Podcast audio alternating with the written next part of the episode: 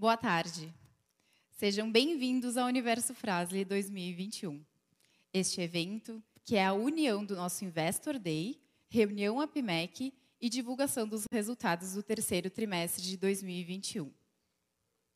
Você pode conferir a agenda completa deste evento através do site universo.frasle.com. Antes de iniciarmos, gostaria de passar algumas informações. Após as apresentações, haveremos uma sessão de perguntas e respostas, mas vocês já podem enviar as suas perguntas também através do site do evento. Basta preencher os campos que estão disponíveis abaixo da tela de transmissão. Este evento conta com tradução simultânea para o inglês. Para fazer alteração, basta fazer a seleção no canto superior direito da tela. As declarações e projeções da companhia não são garantia de desempenho e envolvem riscos, incertezas e premissas, pois se referem a eventos futuros e, portanto, dependem de circunstâncias que podem ou não ocorrer. Todos os protocolos de prevenção à Covid-19 estão sendo tomados para essa transmissão. Todas as pessoas neste ambiente estão vacinadas e testadas.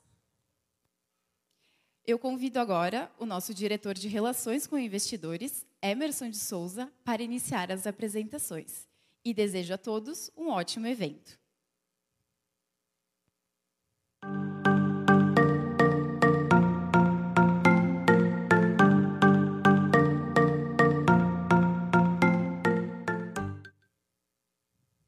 Olá a todos, é um prazer enorme poder retomar um pouco menos de um ano do nosso último Universo Frasle para falar um pouco das novidades, daquilo que nós estamos pensando e dizer um pouquinho como é que a nossa companhia evoluiu nesse último ano. Bom, eu começo sempre apresentando aqui a Frasle. Né? A Frasle é uma empresa de muitos anos de atuação, já com uma longa história, uma, uma empresa fundada ainda na década de, de 60. Uh, ah, nós temos o nosso IPO na década de 70, né? Vocês podem comprar ações da Frasle, encontrar ela, as informações na B3 pelo tique FRAS3, né? só temos uma classe de ações. É, nós temos um valor de mercado de 3,1 bilhões de reais e o free float da companhia gira em torno de 35%. Eu gosto de falar um pouquinho é, que nós temos uma estrutura de controle muito definida. É, a Randon SA controla a Frasle com quase 52% das ações.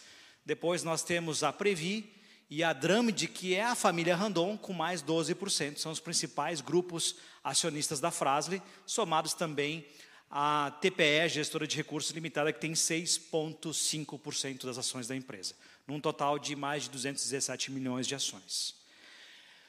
Quando eu falo que nós temos um grupo de controle definido, guiado pelas empresas Randon, isso é muito importante para a Frasle. Porque a Randon, além de ser o grupo de, de controle, é um grupo, é, é, muito além disso. Integrar as empresas Randon permite a frase acessar uma série de sinergias. Permite a frase ampliar seus, seus horizontes de mercado e permite a frase explorar vantagens que são muito diferentes para qualquer um dos seus competidores. Isso, de maneira geral, valoriza demais os nossos resultados, amplia a nossa atuação e reforça todo o valor que nós queremos passar para toda a cadeia de stakeholders. Portanto, é um orgulho gigante para a Frasle fazer parte uh, das empresas Randon. Bem, e às vezes as pessoas me perguntam, mas Emerson, o que é a Frasle? A Frasle agora, nesses últimos anos, mudou tanto, comprou empresas, né? Eu diria assim, a Frasle é uma história muito, muito distinta daquilo que nós enxergamos no mercado de ações. Porque ela não é comparável com os pares que nós temos, pelo menos aqui no Brasil, né? Porque ela tem um foco totalmente distinto em muitas outras áreas que nem todos conseguem atuar ou não da forma como a Frasle faz. Nós somos focados em serviços, em comércio e fabricação de peças. Somos uma empresa automotiva, sim, mas estamos também mudando um pouco disso para o futuro. Nós temos comércio, temos serviços, somos uma casa de marcas, com uma série de marcas que acessamos o mercado, somos uma indústria de manufatura de peças, etc. Mas definitivamente nós não vendemos bens de capitais. Nosso produto tem um consumo rápido e a sua demanda está atrelada muito mais naquilo que a gente chama de frota circulante, na idade média, no uso dessa frota, né, que eh, propriamente da demanda da economia regular ou do crescimento da economia.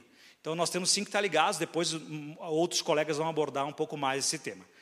E nós atuamos e atingimos o mercado com marcas importantes, nós chamamos de marcas icônicas, marcas desejadas, né, das quais destacamos aqui na tela de vocês, principalmente a marca Frasle, adicionamos ao longo da história a Lona Flex na década de 80, mais recentemente Controil, Fremax e Nakata, que são marcas re realmente muito reconhecidas e respeitadas no mercado. É difícil você acessar qualquer ponto de venda final para comprar autopeças que você não encontre uma de nossas marcas. Eu diria quase impossível. Nós estamos presentes em muitos pontos de venda com essas marcas eh, e representamos isso através eh, de uma rede muito grande que depois o colega Paulo vai abordar um pouquinho mais. Muito bem. Com as aquisições e com esses movimentos, nós construímos um portfólio muito completo de peças e soluções que, que atuam em diversas áreas. Né? São ofertas de produtos para veículos leves, oferta de produtos para veículos comerciais, motos, e da frenagem, suspensão, powertrain, direção. Pode procurar que você vai achar a peça aí se você precisar fazer um reparo no seu automóvel, ou no seu caminhão, ou na sua moto. No Brasil, nós temos mais de 12 mil SKUs. Nós somos uma solução muito importante, One Stop Shop, uma cobertura completa em todas as linhas a qual oferecemos produtos é, nas nossas marcas e nas nossas fábricas. A frase também está presente em mais de 125 países. E nós temos operações em todos os continentes, são mais de 5.200 funcionários trabalhando, e nesse trimestre, ou esses nove meses do ano, nós encerramos com 1,2 bilhão de reais é, de receita líquida, né, o que é um crescimento bastante vigoroso, depois eu vou passar um pouquinho mais de detalhe. Como mencionei, 67 anos de história, 10 unidades Fabris, 13 operações uh, internacionais e cinco centros de distribuição que cobrem o globo todo para a gente poder atender da melhor forma o nosso cliente. Lembra, peça de reposição tem que ser conveniência, tem que estar perto do cliente e tem que estar uh, suportando a demanda dela de maneira muito rápida e eficiente. Por isso, esse modelo também montado pela Frase nos últimos anos. Muito bem, falando um pouco aqui, tem as fotos das nossas plantas, a gente se orgulha muito em poder mostrar isso, né? Aqui tem a foto real para que todos possam ver. Da mesma forma, na sequência aqui eu mostro um pouco desse desempenho recente né, do que fizemos, né? Esse 1,9 bilhões de real, de, de real ele está muito centrado em alguns mercados. Primeiro, Frasle é quase 90% mercado de reposição. De cada 100 peças que nós vendemos, 88 vão para ser repostas num veículo. 40% do que nós vendemos, nós vendemos fora do país, ou geramos valor fora do país. E uma coisa recente, né? nossa empresa até 2012 era 100% dedicada à fabricação de materiais de fricção. Hoje nós somos ao redor de 50% fricção, ao redor eh, os outros 50% nas linhas que nós adicionamos. Uma outra mudança, nós temos um foco predominante na linha leve, 60% da nossa receita ela vem dessa linha. E um outro ponto também muito importante, com as aquisições, nós aprendemos a buscar fontes de, de sourcing que complementam ou que são importantes na nossa cadeia de vendas. Né? Então, hoje, 30% ao redor disso, nós não utilizamos, nós não fabricamos, nós temos parcerias globalmente que nos suportam eh, no atendimento dessas, desses produtos para que nós podemos complementar e acessar os mercados que nós atuamos.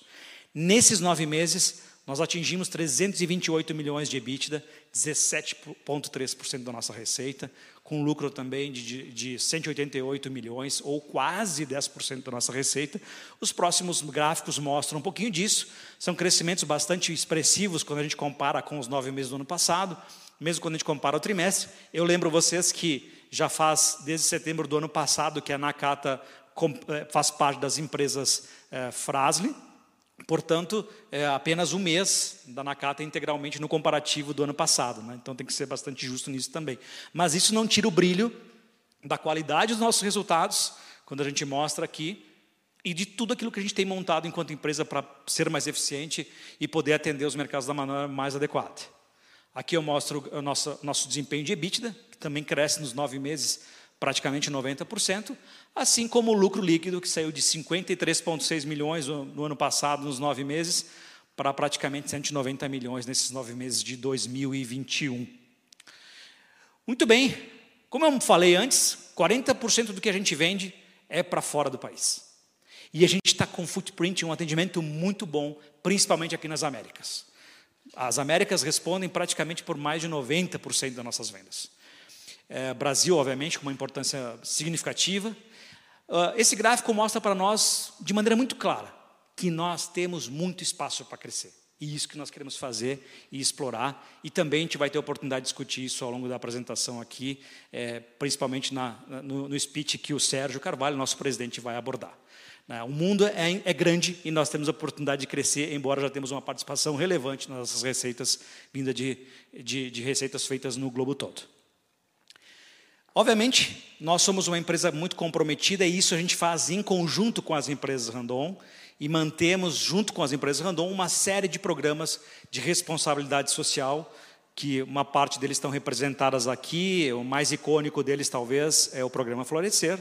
Né? Quem quiser saber mais sobre isso pode acessar através do nosso site é, frasle.com ou mesmo uh, na sequência eu vou passar o link do nosso relatório de sustentabilidade que reporta com bastante ênfase todos estes programas. Da mesma forma, a gente tem um compromisso muito grande com o meio ambiente, né? porque cuidar do planeta faz parte. E nós fazemos nossa parte para manter a vida em movimento. E isso não significa só simplesmente fazer peça para vender. Significa também cuidar daqueles dos pilares importantes. Por isso, inclusive, assumimos um compromisso é, de maneira muito importante, é, SG, que foi também em conjunto com as empresas Randon, é, feito ao, no começo desse ano. E Vou mostrar aqui as principais métricas. Aqueles que quiserem, tem o QR Code aqui na tela e pode ser acessado para todo o detalhamento das nossas iniciativas em sustentabilidade. Mencionei, e aqui eu vou ser muito rápido para poder ler de fato. Nós queremos, como compromisso, e isso junto com as empresas Randon, duplicar o número de mulheres em cargos de liderança. Nós queremos zerar acidentes graves. Nós queremos ampliar a receita líquida consolidada anual gerada por produtos novos reduzir em 40% a emissão de gases de efeito estufa até 2030 e zerar a disposição de resíduos em aterro industrial e lançamento de efluentes até 2025. São compromissos públicos feitos é, pela Frasle em conjunto com as empresas Randon e das quais vão ter muito orgulho de poder já mostrar um pouco da evolução disso também no speech que nosso presidente e CEO Sérgio Carvalho vai fazer no fechamento dessa apresentação. Por fim, eu mostro para vocês o nosso desempenho enquanto mercado de capitais. Acho que, de uma maneira geral, as nossas iniciativas e aquilo que viemos fazendo de maneira adequada nas nossas aquisições, no nosso dia a dia, ao qual o Anderson Pontaut, nosso diretor superintendente, vai poder apresentar para vocês com mais detalhes, tem também sido premiado por mercado. Nossa ação teve uma valorização bem expressiva nos últimos tempos, acima eh, da, dos referenciais de, de, do, do indicador de bolsa principal, que é o Ibovespa, e nós também, desde 2017, vemos ampliando de maneira significativa a nossa liquidez, né, quase oito vezes acima do que nós tínhamos lá em 2017. Ainda é, sim, uma oportunidade para nós, e nós queremos manter isso de maneira muito ativa e atenta no futuro, podendo ter, trazer uh, mais liquidez para que a frase possa realmente receber uh, o, a valorização e, e, o prêmio da execução da sua estratégia de maneira uh, apropriada. Dito isso, eu agradeço, volto na sessão de perguntas e de respostas no final dessa apresentação e tenho o prazer de logo mais também passar a palavra para o Paulo Gomes, meu colega, que vai poder falar um pouquinho mais de como a Frasle se relaciona com o mercado. Muito obrigado.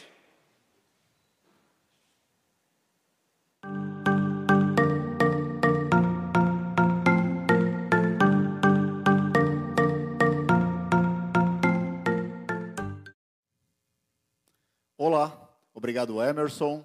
É uma satisfação estar aqui novamente. Dando sequência à apresentação, vamos falar um pouquinho da nossa, do nosso relacionamento com o mercado. Cada pontinho mostrado no mapa, ele mostra um ponto de venda nosso. Esse é o nosso geoposicionamento de clientes. Como é que a gente dá essa cobertura? Né? Cada corzinha dessa representa um, uma, um, um tamanho de cidade. Todas as cidades acima de 50 mil habitantes nós temos mapeadas e temos um ponto de cliente direto. Se não na cidade e nas proximidades da cidade que faça essa cobertura de mercado. Para tal, nós temos uma estrutura de 16 escritórios regionais que fazem mais de 1.100 atendimentos comerciais. No total, temos 400 grupos empresariais, as quais entregamos nossos produtos em mais de 1.300 pontos de vendas direto. E estes replicam e distribuem nossos produtos em mais de 50 mil pontos de vendas indiretos no Brasil. E para tal, a, além das vendas, nós temos um serviço de pós-vendas, dando cobertura, treinamento, assistência, garantias para os nossos clientes, principalmente indiretos, que são as oficinas e as frotas de veículos. É, o que sustenta e como criamos as nossas estratégias de crescimento e de é, cobertura de mercado, acompanhamos através da frota circulante. É um dos indicadores que usamos. Esse gráfico aqui mostra a evolução da frota, que é crescente, e o dado mais importante a qual nós, é, que nós nos, é, nos chama atenção, que é a idade média da frota, que ela vem crescendo.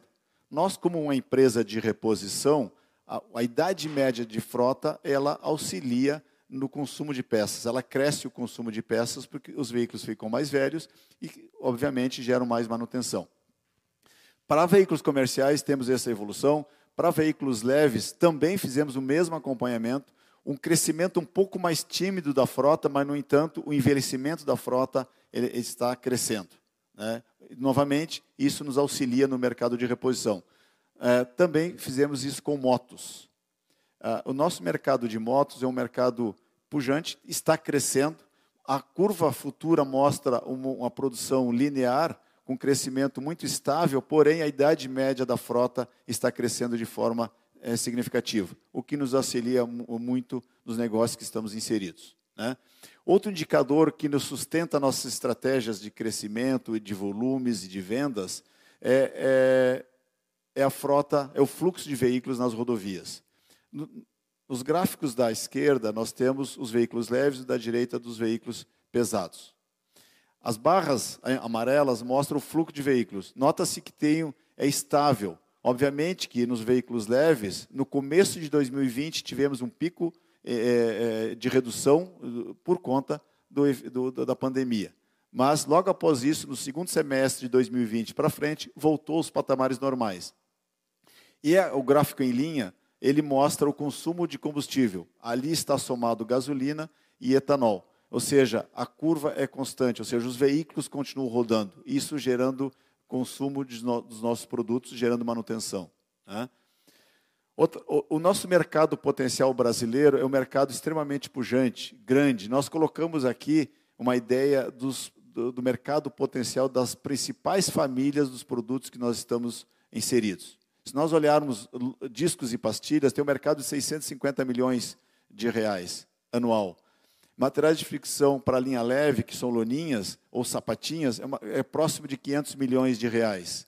Se nós olharmos para os cilindros, amortecedores, materiais de fricção para linha pesada, também são mercados extremamente grandes para o mercado que, que, que nós estamos inseridos. Chamando a atenção aqui para amortecedores, que é a primeira vez que aparece na nossa apresentação, que por conta da, da, da, aquisição da Nakata já começam a aparecer dados dos nossos relatórios, das nossas apresentações. É um mercado de 1,8 bilhões de reais, extremamente grande, é um mercado brasileiro. Né? Também acompanhamos, né, esse aqui é como se fosse o nosso boletim. Qual é o nosso market share? Somos uma empresa com representação muito significativa no mercado de reposição, e, e, e, somos líderes nas famílias que nós trabalhamos. Por exemplo, chama atenção aqui para lonas eh, de carreta e de caminhão. Temos 48% de participação no mercado brasileiro. Pastilhas leves, temos 42%. Outro, outro segmento nosso, cilindros mestres, por exemplo, da nossa Controil, nós temos 38%. Discos de freio da nossa Fremax, temos 20% de market share. Ou seja, temos posição de liderança é, nas principais famílias as quais vendemos no nosso mercado brasileiro na reposição. E como, é, como que a gente é, é, com, coordena todo esse trabalho? Nós estamos num processo é, já que vem desde 2017 de digitalização dos nossos processos comerciais. Lançamos recentemente, no ano passado, o nosso o catálogo digital, Auto Experts. Não imprimimos mais catálogos, temos ele todo ele de forma digital, atualizado regularmente. Toda vez que um produto novo for lançado no mercado, alguma uh, um lançamento, ele automaticamente já vem para o nosso catálogo. E recentemente, a questão de 15 dias atrás, nós aprimoramos essa ferramenta e lançamos um, um, um, como, como pioneiros no Brasil a nossa busca por placas. Ou seja, uma das dificuldades que tínhamos e uma das dores que os nossos mecânicos tinham era identificar a peça certa para o carro certo. Com isso, agora, é digitar a, peça, a placa do carro consegue identificar a peça correta, tanto de Fremax quanto de Controio, quanto de Frasle, e assim será também da Nakata. Temos um pequeno vídeo mostrando brevemente como, como vai funcionar.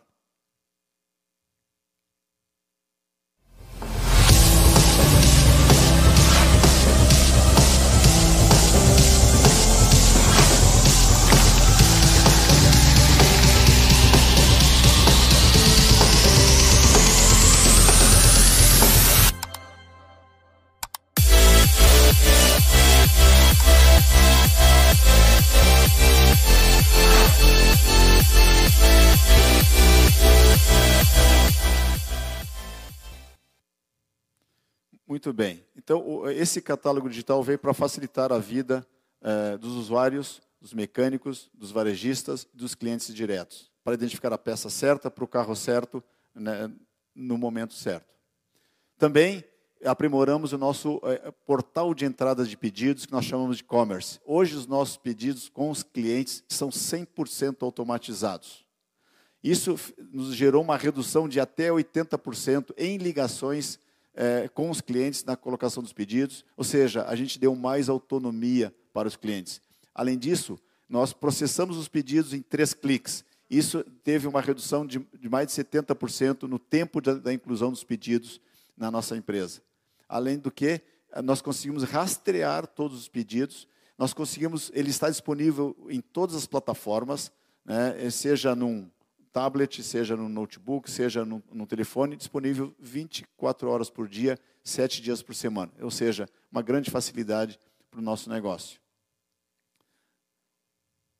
Também eh, o nosso relacionamento com o mercado, a nossa interação com o mercado, nós participamos e patrocinamos a Copa Truck na, na parte de veículos pesados, Stock Car, a mais relevante competição do automobilismo brasileiro, com a Frasle e a Fremax as frases com as pastilhas de freio, a Fremax, com os, os discos de freio, né? além de outras categorias, como a, a, a Porsche Cup, a Mercedes-Benz Challenge, a Sprint Race e, outras modalidades. Ou seja, este relacionamento com esse público, com esse, com esse segmento de negócio, nos dá uma vanguarda muito grande no desenvolvimento de produtos, porque os, os nossos produtos aqui são testados na, em condições extremas de velocidade, de, de, de calor. Né? Então, é, nos dá uma, uma vanguarda muito grande no desenvolvimento de produtos. Além disso, todo esse nosso trabalho ele tem sido reconhecido, né? tanto no mercado brasileiro quanto nos mercados de exportação. Por exemplo, recebemos o prêmio é, é, Destaque em Exportação né, pela DVB. Nós recebemos também na, na montadora chinesa Huaijin o prêmio entre os 10 melhores fornecedores de material de fricção para aquela montadora. Os nossos produtos são é, plenamente reconhecidos e, e, premiados, né? como, por exemplo, aqui a, a, a Inova, o Grupo Inova, ganhamos a pastilha, a melhor pastilha de freio no Brasil, pelo nono ano consecutivo. A Fremax reconhecido como o melhor disco de freio, também pela revista Inova. Outros prêmios, né, como pela, pelo, um prêmio muito relevante, significativo para nós, que é feito pela Oficina Brasil, que é é, Buy Trend Share, ou seja, a pastilha Frasle e, os, e, e, e o nosso servo freio da Control e o nosso cilindro mestre também foram premiados este ano. Além do que, o Sindirepa, que é um, é um, órgão extremamente respeitado no Sudeste, as nossas pastilhas, nosso disco, os amortecedores foram premiados. Além do que, o nosso o gráfico de barras mostra a Nakata se destacando, despontando né, como uma das marcas mais queridas no nosso mercado eh, de atuação dando seguimento ao nosso processo de aproximação com o mercado, com o cliente, nós temos diversos vídeos, né? já temos 13 episódios no YouTube, um canal Frasle, dando dicas, né, treinamentos, que nós chamamos de frasle de olho na estrada. Onde aqui são vídeos curtos, mas aberto, com milhares e milhares de acessos de pessoas acessando. Além do que, de ações com caminhoneiros, e por, pelo Brasil inteiro, fazendo test drive, dando dicas de saúde, dando treinamento em postos, oficinas e frotas. Né? Além do que, dando seguimento a isso, nós estamos dando treinamento. Destaco aqui o programa Rota do Reparador, onde é um, é um treinamento junto com a Oficina Brasil. Já treinamos mais de 6 mil estudantes de mecânica junto com os Senais espalhados pelo Brasil. Né? Além de que é, é nós temos é, vídeos, é, lives, dando treinamento sobre solução de problemas é, com nossos produtos, treinamentos, dicas e além do nosso blog, que nós temos mais de 350 conteúdos semanalmente sendo publicados com dicas para a oficina, para o varejo, para o mecânico e assim por diante. É isso aí, pessoal. Muito obrigado. Para dar continuidade, eu chamo meu colega Anderson Pontalti.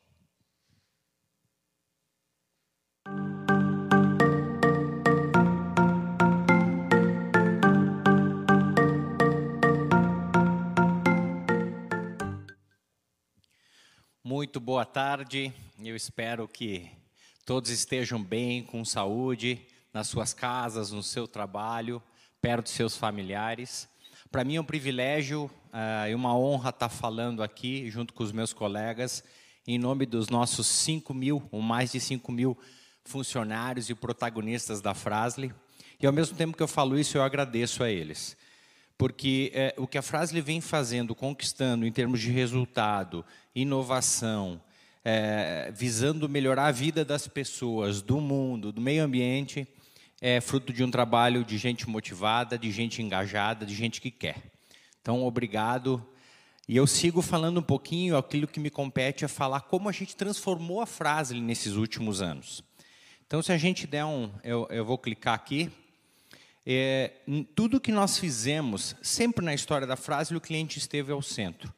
Mas os movimentos estratégicos pensados nesse último ciclo de expansão têm tudo a ver com pensar no cliente. É, o Paulo falou, o Emerson falou sobre capilaridade, ou seja, disponibilizar a peça mais próxima do cliente, é, é, ter um catálogo inteligente para que o nosso pessoal possa é, consultar a peça mais fácil né, é, ter é, marcas icônicas com uma oferta de produtos que seja uma solução completa para o nosso cliente. Então, ele está ao centro de toda a estratégia pensada para hoje e para o futuro da empresa. É, um ponto bem importante, o Emerson mencionou, nós temos uma robustez muito consolidada já na reposição brasileira. Nós somos a solução chamada One Stop Shop, que ao parar da, do sistema de direção até a roda, a frase tem a solução completa. Né? Aquilo, tanto no veículo original como no veículo de reposição, nós conseguimos, conseguimos prover uma solução adequada aos veículos e ao parque fabril brasileiro, parque automotivo, perdão, brasileiro. É muito importante nesses últimos anos o avanço em novas geografias. A frase cresceu orgânica e inorganicamente em várias geografias. Eu vou dar exemplo a seguir, por exemplo, é, avanços importantes na, no sul da América é, do Sul, na Argentina, no Uruguai, é, ampliamos na, na Colômbia a nossa presença em Cartagena, ampliamos nossa operação na China, avançamos na Índia, tudo isso já foi abordado em apresentações anteriores, o Sérgio vai falar um pouquinho mais à frente. Tudo isso faz parte dessa transformação. O portfólio tá, está extremamente expandido, ou seja, nós temos uma oferta hoje de mais de é, 20 mil SKUs no Brasil, e certamente passando dos 30 quando se olha para fora do Brasil junta, junto. E, e, uma coisa que nós desenvolvemos demais nos últimos anos é lançar rápido. Eu vou dar um exemplo. A, a, a Fremax, que faz disco de freio, ou a Frase, que faz pastilha de freio, um veículo sai da, da montadora hoje como o primeiro veículo daquele específico modelo, uh, tá no, uh, sai para o, para o para venda, nós em 30 dias já temos o item ou original, né, se participarmos desse projeto, ou o item de reposição. É, ajustes operacionais também foram importantes nessa história. Né? Nós tivemos é, momentos, ciclos de, de, de performance de algumas operações, Então, nós também tivemos a coragem de, de, enfrentar problemas, resolver problemas na Argentina, resolver problemas nos Estados Unidos, resolver problemas de capacidade, é, dependência né, de alguns processos muito manuais que não davam a confiabilidade que nós precisávamos, a gente automatizou. E a digitalização a gente tem explorado com frequência, inclusive neste evento. Arquitetura organizacional se vocês puderem observar, já este evento, comparado a anos anteriores, nós temos vários diretores que já estão é, dando granularidade, atenção específica à complexidade ou tamanho que a Frasle tem tomado. Essa, é, esse grupo de executivos é, soma mais de 150 anos somados de experiência na indústria automotiva e todos eles com ampla vivência nacional e internacional pavimentamos o futuro. Fizemos tudo isso, mas não esquecemos do futuro. Eu não vou brifar aqui, porque senão eu vou tirar o speech do César, do, do, do Eduardo e do Guilherme, mas nós lançamos nesse trimestre o Smart Composites e também criamos, junto com a Randon, a empresa Naiwan, que são empresas que preparam a Frasle para o futuro através do conhecimento que nós tínhamos dentro de casa, contrapondo todas as mega tendências do sistema no, no mundo automotivo, como é, eletrificação, é, veículo autônomo, nós estamos também nos preparando nesse sentido para continuar criando valor dentro da frase. Falando especificamente um pouquinho é, da nossa execução da estratégia, o que, que nós fizemos solidamente esses últimos três anos. Nós concretizamos o powerhouse de reposição. E por quê, pessoal? É, estar presente na reposição com uma solução completa, capilaridade de distribuição, é garantia de uma geração de caixa robusta. E essa geração de caixa robusta permite com que a gente consiga perpetuar a empresa por mais tempo, sabendo que muitas mudanças, tendências tecnológicas vão implicar em grande investimento em novas tecnologias. Então, esse ciclo concluído, e ele foi concluído para que a gente possa fazer este segundo momento. E este segundo momento é continuar perseguindo o que será demandado no futuro. E para isso a gente precisa trabalhar hoje, a gente precisa se reinventar hoje. Sem caixa, nós não teríamos condição de explorar o que virá à frente. Então, exatamente o Powerhouse veio para construir e pavimentar esse futuro que é disruptivo, que é diferente e que é ainda incerto é, de certa forma. Nós também estamos de olho, pessoal, é, no momento. É, o, o, Emerson falou bem, nós tínhamos aí 60% da nossa receita até três anos atrás oriunda do mercado externo. Quando nós fizemos os momentos de aquisição recentes, a nossa dependência ou a nossa, o nosso faturamento doméstico ampliou a 60%. Então, nosso ciclo de expansão futuro é, a, deve vir, né, daquilo que o mapa mostra, de mercados onde a gente não é líder, né, principalmente América do Norte, em algumas geografias específicas, na Ásia e Europa de forma mais oportunística. Ainda tem muito potencial de replicação do nosso modelo brasileiro na América Latina e na Argentina. Argentina e Brasil a gente já tem um powerhouse bem consolidado, mas tem espaço na Colômbia, tem espaço é, Bolívia, Peru, Equador, Paraguai, América Latina como um todo, México. Então é para lá que a gente está estudando e construindo nossas ideias. Falando agora especificamente do Powerhouse de reposição, mostrando um pouquinho o que nós fizemos, eu entro aqui na história. É. A Controio, para nós, adquirida em 2012, foi o primeiro passo corajoso nesta direção. Porque em 2012 nós tínhamos uma predominância absoluta do nosso negócio centrado em material de fricção e muito centrado em veículos comerciais. Nós não tínhamos uma, uma abrangência significativa na linha leve. E a Controy é puramente linha leve. 95 reposição e nada de fricção. Então, para nós foi uma grata surpresa.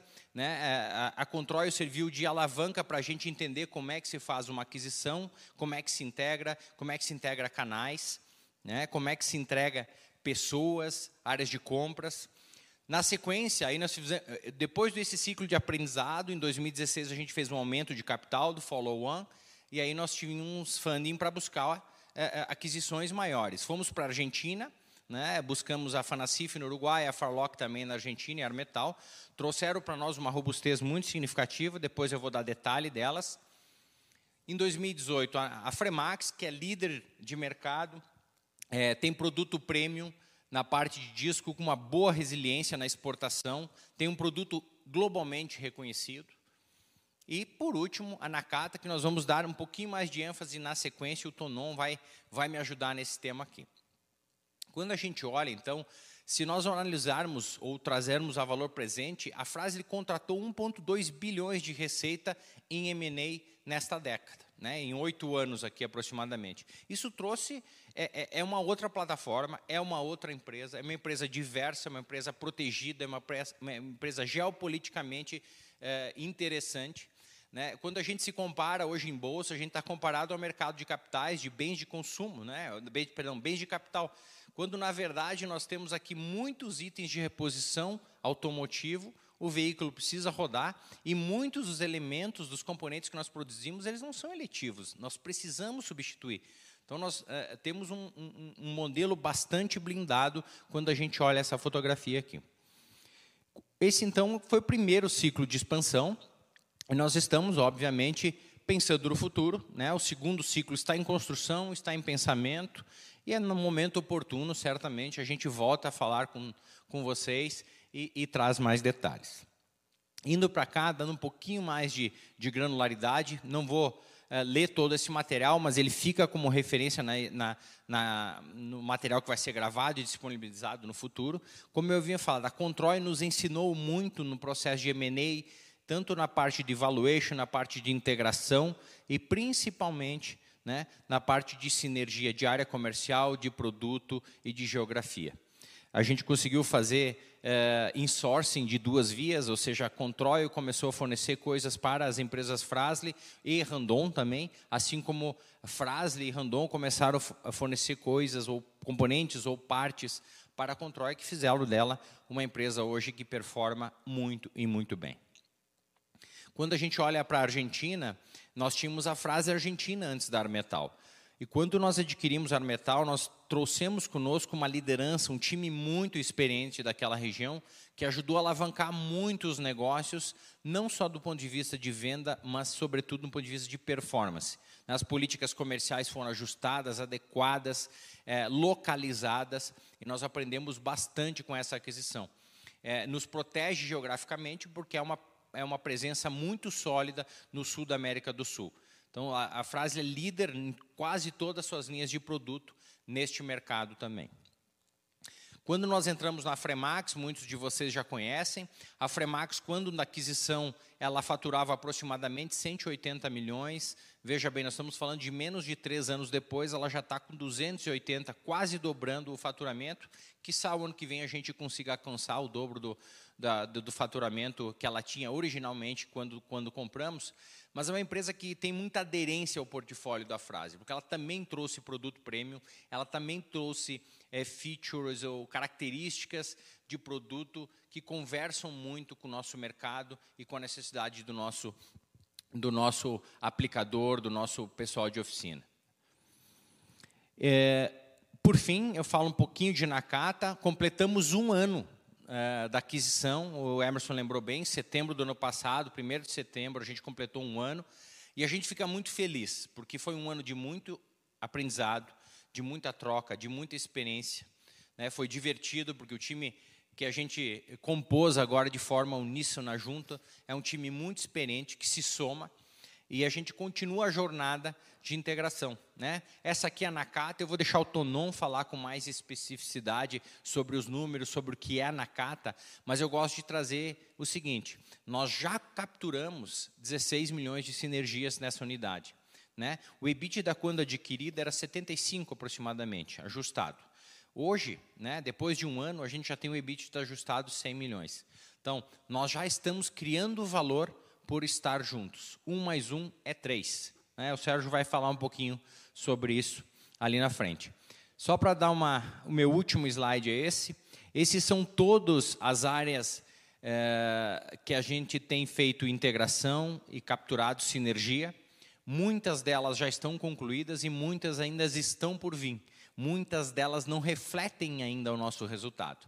Isso é importante até para provocar que a gente tem muito a capturar aqui e nós estamos muito felizes, e ao mesmo tempo que eu falo isso, eu convido o Tonon, meu amigão, né, para que possa dar granularidade e um pouquinho mais de visão para vocês sobre a Nakata. Obrigado, okay. pessoal. Um ótimo evento. Obrigado, Pontaut. É, boa tarde. É, em primeiro lugar, a gente está duplamente honrado e agradecido.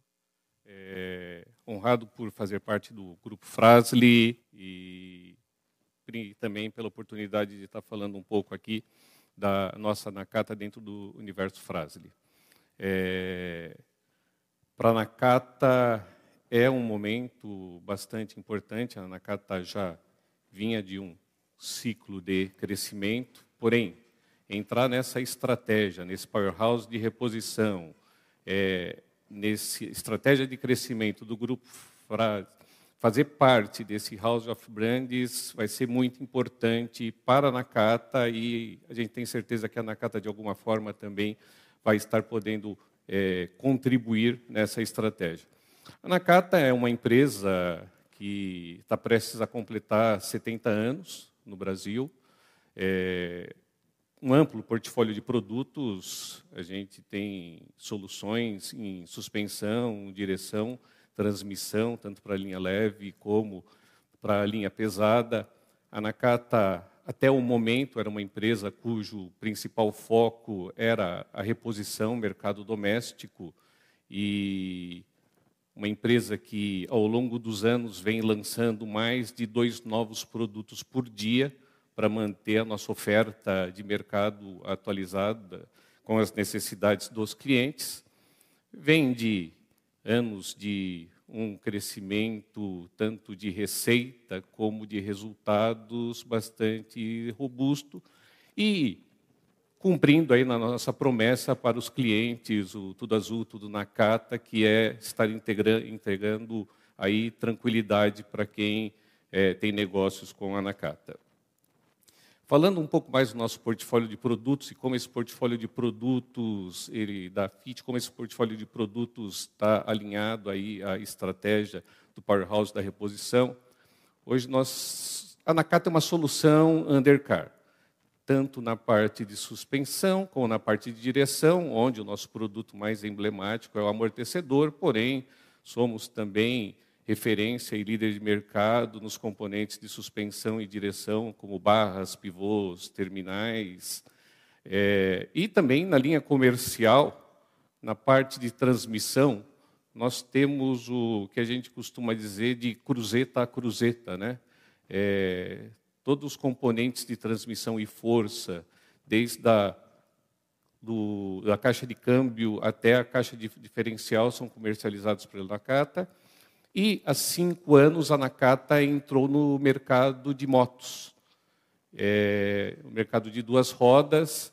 E esse mercado de duas rodas é um mercado que, por muito tempo, ele foi bastante marginal, porque não existia certificação, existiam peças de muito baixa qualidade. A partir do momento que passamos a ter a certificação em metro, nós entramos nesse mercado há cerca de cinco anos, e nesses cinco anos a receita multiplicou 13 vezes, é, principalmente porque a gente viu ano passado o que representou aí a moto na, no transporte de bens em razão da pandemia. É um segmento crescente e a Nakata está preparando novas linhas de produto para ser um powerhouse na reposição e dentro desse powerhouse reposição ser um powerhouse de peças de reposição para motocicletas. Falando um pouco dos nossos produtos, falando um pouco da origem dos nossos produtos, a Nakata ela fabrica amortecedores localmente, 30% dos nossos produtos comercializados são manufaturados localmente e 70% dos produtos, 70% do nosso faturamento é, são de produtos que temos parceiros comerciais que estão em países de custo competitivo e que fabricam sob especificação na carta. A gente tem esse modelo de negócio implementado há mais de 20 anos, com um time bastante experiente a gente tem um relacionamento muito próximo com as principais fabricantes de alta qualidade do mundo, de todas essas commodities, todos esses produtos que nós trabalhamos, e contamos com toda a tecnologia, contamos com todos os recursos necessários para estar fazendo esses desenvolvimentos e transferência de tecnologia para esses nossos fornecedores. É, com grande satisfação, já foi comunicado, já foi é comentado aqui, porém, para a Nakata, a Nakata tinha esse plano e esse projeto há anos, e com a, sendo o grupo adquirente, com a Frasli, a gente conseguiu colocar um sonho de muitos anos em pé em menos de nove meses.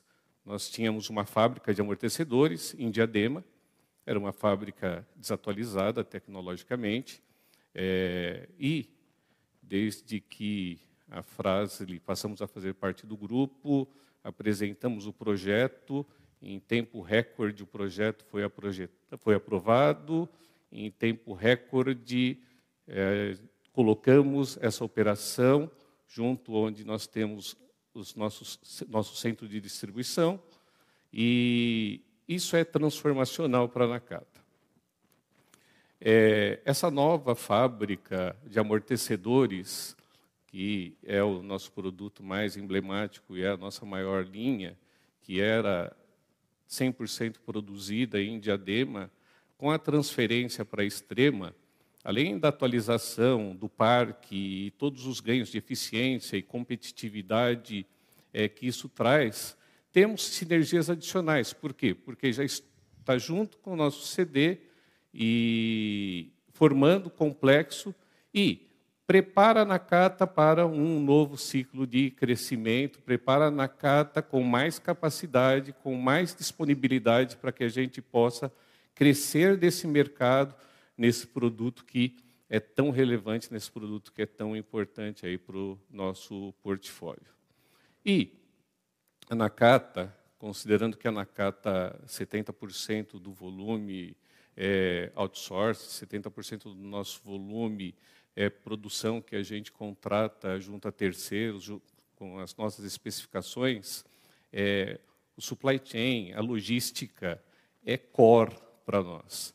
Então, em 2020, nós tivemos a oportunidade de fazer uma ampliação no nosso centro de distribuição nosso centro de distribuição hoje são 20, mais de 24 mil metros quadrados, 14 metros de pé direito, é, com uma volumetria, podemos chegar até próximos de 40 mil posições pallet, porque a reposição, o, o que move a reposição, o, o que faz com que a reposição aconteça, já foi colocado aqui pelo Paulo, pelo Pontaut, pelo Emerson, que é frota, que é veículo rodando, por quê?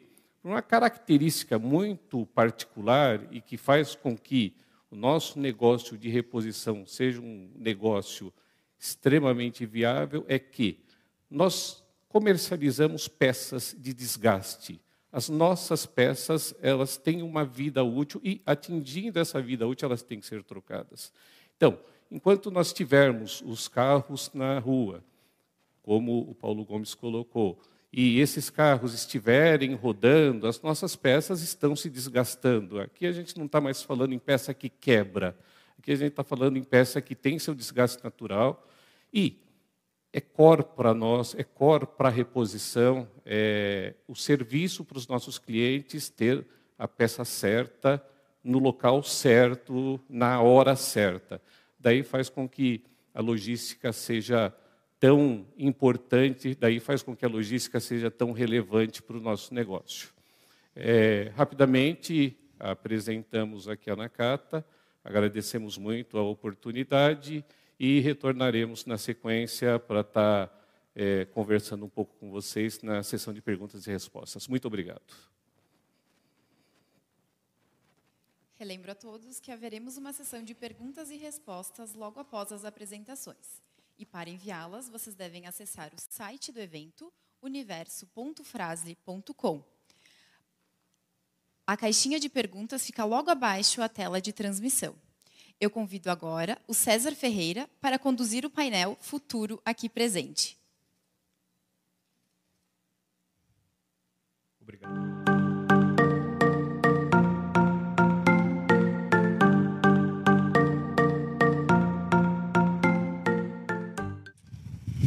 Obrigado, Jéssica, mais uma vez. Eu também congratulo a todos, agradeço aí a paciência de estar nos assistindo. mais um ano aqui com vocês, tentando dividir e mostrar um pouco de quais, quais são as estratégias, a visão de futuro do produto uh, Frasle. Né? Eu gosto sempre de começar esse nosso papo relembrando um pouquinho do que a gente falou. Né? Então, a gente já conversou com vocês no passado, trouxe um pouco da visão de como a Frasle estava enxergando a eletrificação veicular, a importância do uso de novos materiais. Né? Então, nós continuamos caminhando nessa direção, temos evoluído muito na questão da eletrificação, no entendimento de como vai ser, eh, qual vai ser o impacto disso nos nossos negócios, mas sim, temos colocado uma energia muito grande também numa, uh, numa nova linha de solução que a gente acredita que está uh, muito alinhada com o futuro dos negócios e com o futuro da indústria automotiva, né? que é basicamente as discussões envolvendo os materiais inteligentes. Né? Como eu disse na época, né, e essa apresentação que eu coloco aí é um, é um lembrete daquela do, das nossas últimas conversas, nós viemos investindo e pondo muita energia na, no entendimento de como esses materiais podem vir a revolucionar a indústria, principalmente a indústria que a gente está inserido, que é a indústria automotiva, nos baseando e observando como isso também evoluiu em outras indústrias. Né? A gente enxerga que essas, esse tipo de uso de material, buscando melhor performance, né, falando de peso e outras características, ele é vital para todas essas indústrias, mas ele vem migrando de uma forma cada vez mais intensa para dentro da indústria automotiva, por uma série de questões. Né? Quando a gente fala uh, de veículo elétrico, a gente sabe que a gente está falando de incremento de peso, a gente sabe que a gente está falando de uma série de desafios que esses materiais podem sim trazer uh, soluções para a gente. Né? Então, de um modo muito simples, né, a gente olha algumas características que eu considero essencial, que são características típicas desses materiais, né, que estão muito relacionadas ao aumento de eficiência. Quando a gente fala de eficiência, nós estamos falando de eh, redução de combustível ou permitir que esses veículos tenham mais autonomia. Né? Então, quando a gente fala de um veículo elétrico, a gente pode tornar ele não tão pesado, apesar da tecnologia ainda demandar uso de baterias que têm o seu peso, um peso significativo. Ele nos permite uh, deixar esses veículos mais eficientes, porque se você tem menos peso, você gasta menos combustível, né? você consegue, ele tem uma, uma tolerância à forma que os materiais tradicionais não têm, então te permite explorar as questões aerodinâmicas. Tudo isso junto nos fez acreditar que com toda a sinergia que a gente tem nas indústrias, no nosso conhecimento nesse tipo de material, e a gente vai explorar isso mais um pouquinho daqui para frente, faz todo sentido para a frase se dedicar assim a fazer uso e pesquisas cada vez mais aprofundadas no uso desses materiais inteligentes. Né? Então, esse tem sido um pouco do que a gente tem feito e tem trabalhado, pensando um pouco no futuro nesses novos negócios, nas novas oportunidades da frase. Eu trouxe esse gráfico aqui, esse gráfico que eu extraí de um congresso que eu participei em 2019, antes da pandemia, a gente conseguiu ainda uh, aproveitar esse, essa, essa, discussão. E essa informação que está na tela, para mim, ela, ela só vem a, a, confirmar aquilo que a gente acreditava. Né? Vocês notem que uh, aquilo que foi discutido ali no, em 2009, 2000, perdão, 18, 19, é, já sinalizava que existia uma, tem uma tendência muito forte da redução, da participação, vamos colocar dessa forma, do uso de metais, essencialmente o aço, na composição dos veículos, né, com uma sensível é, tendência do incremento do uso uh, de materiais compostos e plásticos, ou seja, de soluções alternativas. Então, não é só uma crença, não é só uma tendência uh, de futuro muito distante, isso já vem se concretizando. Aquela imagem que estava no slide anterior é um carro que já está no mercado e que a montadora que fabricou Uh, não é um carro super esportivo, é um carro de nicho, é um carro elétrico de pequeno, um carro quase que popular da marca, mas que ela, que ela buscou usar materiais eh, inteligentes para permitir que ela resolvesse alguns dos problemas que essas tecnologias tra trazem. Né?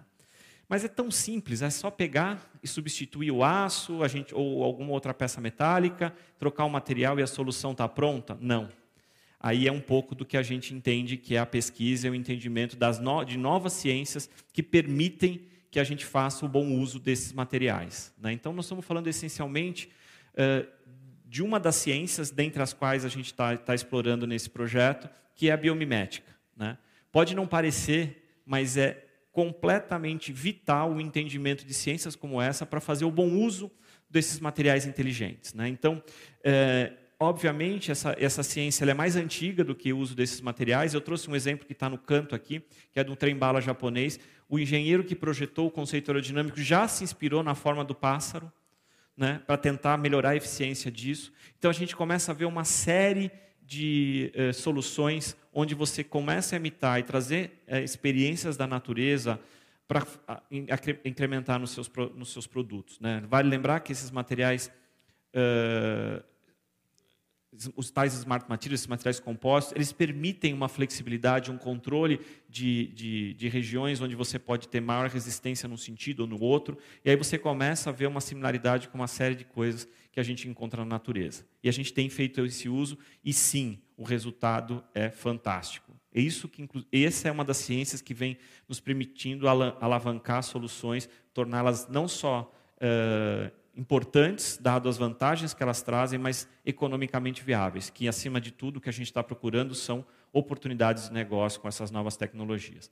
Mas não, nós não estamos limitados a falar e a estudar a, bio, a biomimética. A gente tem olhado também a nanotecnologia. A gente sabe que ela é uma ciência relativamente pouco explorada em algumas áreas. Né? Algumas áreas a gente vê mais, algumas áreas da medicina, de fármacos, existe algum, alguma exploração com alguma restrição, mas na indústria da, dos materiais, cada vez mais tem se, se, estudado o poder dessas nanopartículas em transformar eh, soluções ou materiais já existentes. Né? Então, estudando isso, a gente entendeu que essas partículas elas têm eh, realmente um, uma eficiência, um poder transformatório gigante quando a gente fala de alteração de propriedades mecânicas, quando a gente fala de resistência à corrosão, alteração da estrutura uh, metalúrgica de, uh, de ligas metálicas, né? todas as resistências a, a, aos raios UVA, UVB e uma série de outras propriedades elétricas. Né? Até uma curiosidade aqui, que uma, uma liga metálica, um mineral, num determinado tamanho de grão, ele pode ser condutor e, de repente, e invariavelmente, quando ele vira nanométrico, ele passa a ser dielétrico, ele passa a ser isolante. Esse é o caso, por exemplo, do nióbio, que a gente vai explorar mais um pouquinho, porque a Frasle uh, vem fazendo algumas pesquisas e tem encontrado soluções bem interessantes nessa área. Né? E quando a gente olha todos esses benefícios e começa a enxergar onde cabe a aplicação deles, a gente começa a ver uma série de oportunidades muito sinérgicas com o que a gente faz nesse, na, na Frasle. Né? Frasle, Femax, Nakata. Então a gente fala, pô, eu posso produzir uh, soluções que tenham mais resistência à corrosão, eu posso alterar ligas metálicas que me permitam é, revolucionar alguma, alguns nichos de mercado. E é um pouco disso que a gente tem no nosso roadmap, que é um que a gente está fazendo. E durante todas essas pesquisas, que foram intensas, muito bem embasadas, a gente acabou encontrando uma solução muito interessante. Né? Nós conseguimos desenvolver um método para obtenção e estabilização de nanopartículas de minerais, né? nanopartículas as quais a gente uh, vem a, usando e incorporando em alguns dos nossos produtos e a, a, grande oportunidade que a gente enxergou é que esse método não, não existia ele patenteado e não existia exploração dele, e ele nos traz escalabilidade, o que de novo traz a discussão, né, traz à luz as discussões relacionadas à viabilidade econômica disso. Então, uh, nós nesse momento tomamos uma decisão e nós, nós criamos uh, a empresa chamada Naiwan. Né? Então, a Naiwan basicamente ela parte do preço da base dessa patente onde a gente consegue produzir. Neste momento, as nossas pesquisas uh, já estão avançadas na, em, em entregar soluções ou suspensões coloidais que envolvam nanopartículas de nióbio e também de titânio. Né? E, é, e tudo isso é só uma pequena gota no oceano que a, uh, tivemos um pouquinho um probleminha aqui na apresentação, acho que ela saiu. Só pedir um, desculpa para vocês um instante, o pessoal vai retornar com ela. Mas uh, a Naiwan, então, ela, ela consegue explorar hoje esses nichos relacionados a materiais, mas a gente enxerga uma série de outras oportunidades. E elas também vão ser exploradas. Então, claro, nós vamos buscar muita sinergia uh, nas soluções uh, para os nossos produtos, mas a Naiwan deve devagar começar a abrir novas frentes em novos mercados, com novos produtos, uh, e, e, se fazer valer como uma empresa independente, que é o, da forma que ela nasce. Eu vou pedir para vocês passarem o próximo slide, porque eu acho que ele não está passando na tela. Né? Bem, é, assim a gente consegue incorporar. Vocês vão conseguir voltar com o slide, senhores? Tá, nós tivemos realmente um problema técnico, senhores, rapidamente aqui eles voltam, porque acho que os, os slides ajudam a, a, nortear um pouco da discussão que a gente tem aqui. E, e, e voltamos em breve. Ah, já está já tá voltando ao ar, me desculpem mais uma vez.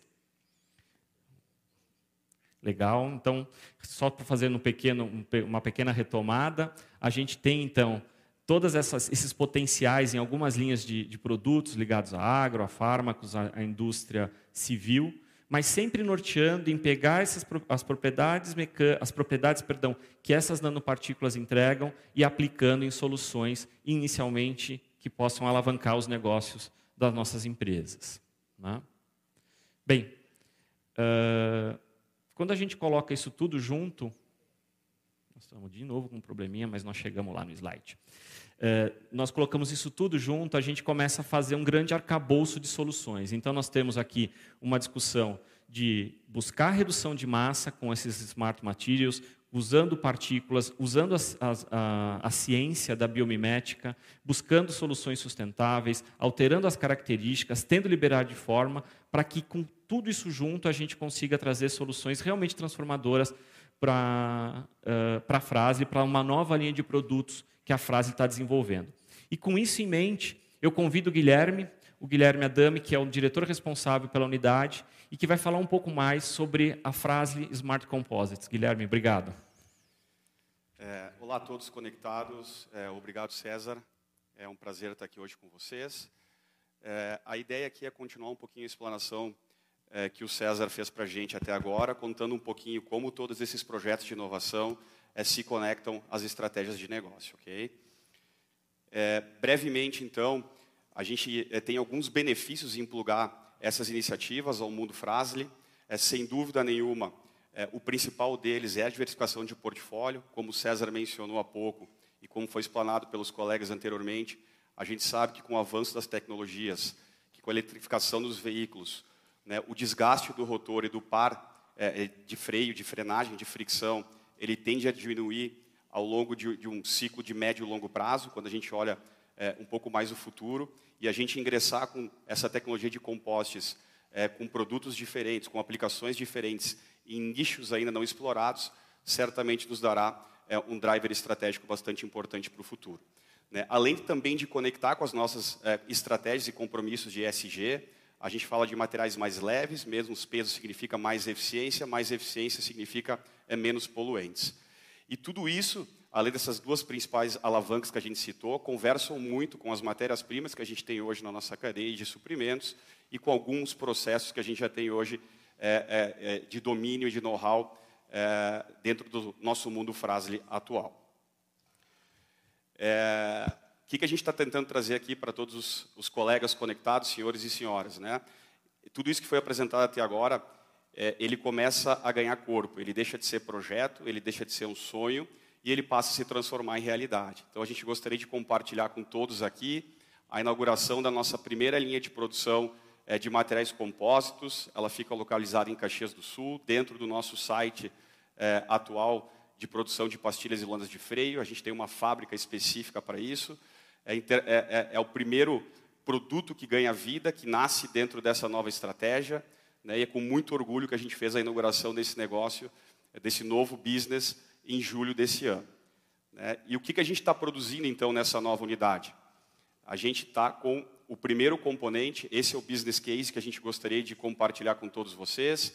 Ele é um suporte de paralama para aplicação em implementos rodoviários. É, a gente listou aqui alguns benefícios que a gente gostaria de compartilhar com todos vocês, para que vocês também conseguissem vislumbrar todo o potencial é, de futuro que isso tem pela frente. Entendam que essa peça, atualmente em aço, ela pesa quase 3 quilos, temos duas versões, uma versão de 3 quilos para aplicações em implementos mais severos, uma versão de 2 quilos em aço, repito aqui, para algumas aplicações um pouco menos severas, e em ambos os casos, a nossa solução em compósito, através de um design inovador, através de um processo de produção é, é, diferenciado, que potencializa todos esses compostos que a gente traz para essa formulação, a gente consegue reduzir em mais de 65% o peso desse componente que são montados nas carretas. Esse é o potencial dessa tecnologia. Além disso, a gente não precisa de pintura, a gente não tem ponto de solda aqui, é uma peça única, então a gente tem, não tem pontos de contaminação, de oxidação. Ela é mais leve, ela fica muito mais fácil para o operador manusear. Essa é uma peça que na linha de montagem do nosso cliente precisava de quase duas ou três pessoas para montar a peça em aço. A gente está conseguindo fazer a montagem com uma única pessoa. Né? Ela é muito mais resistente, os nossos testes nos mostram é, que, o, que, o, que a resistência oferecida por essa solução é quase do dobro do baseline requerido pelo cliente. Né? E ela tem um design inovador, é, baseado na, na, na, na construção e, e, e, na, e na biomimética que o César é, comentou para a gente ontem. Percebam também que em apenas um produto, um componente, a gente tem um potencial de mercado de quase 30 milhões de reais. Então esse universo ele é grande, esse universo ele é vasto. É, talvez falar que o céu é, é, o limite ainda é pouco para toda a, a, a, aplicação e para todas as condições que a gente vislumbra em, em, em avançar com esse tipo de material. Eu vou pedir a gentileza para a Jéssica trazer fisicamente a peça aqui, para a gente é, deixar claro que ela não está só no PowerPoint, ela existe. Esse é o suporte na versão Heavy está né, é, é, tá funcionando, está sendo montado.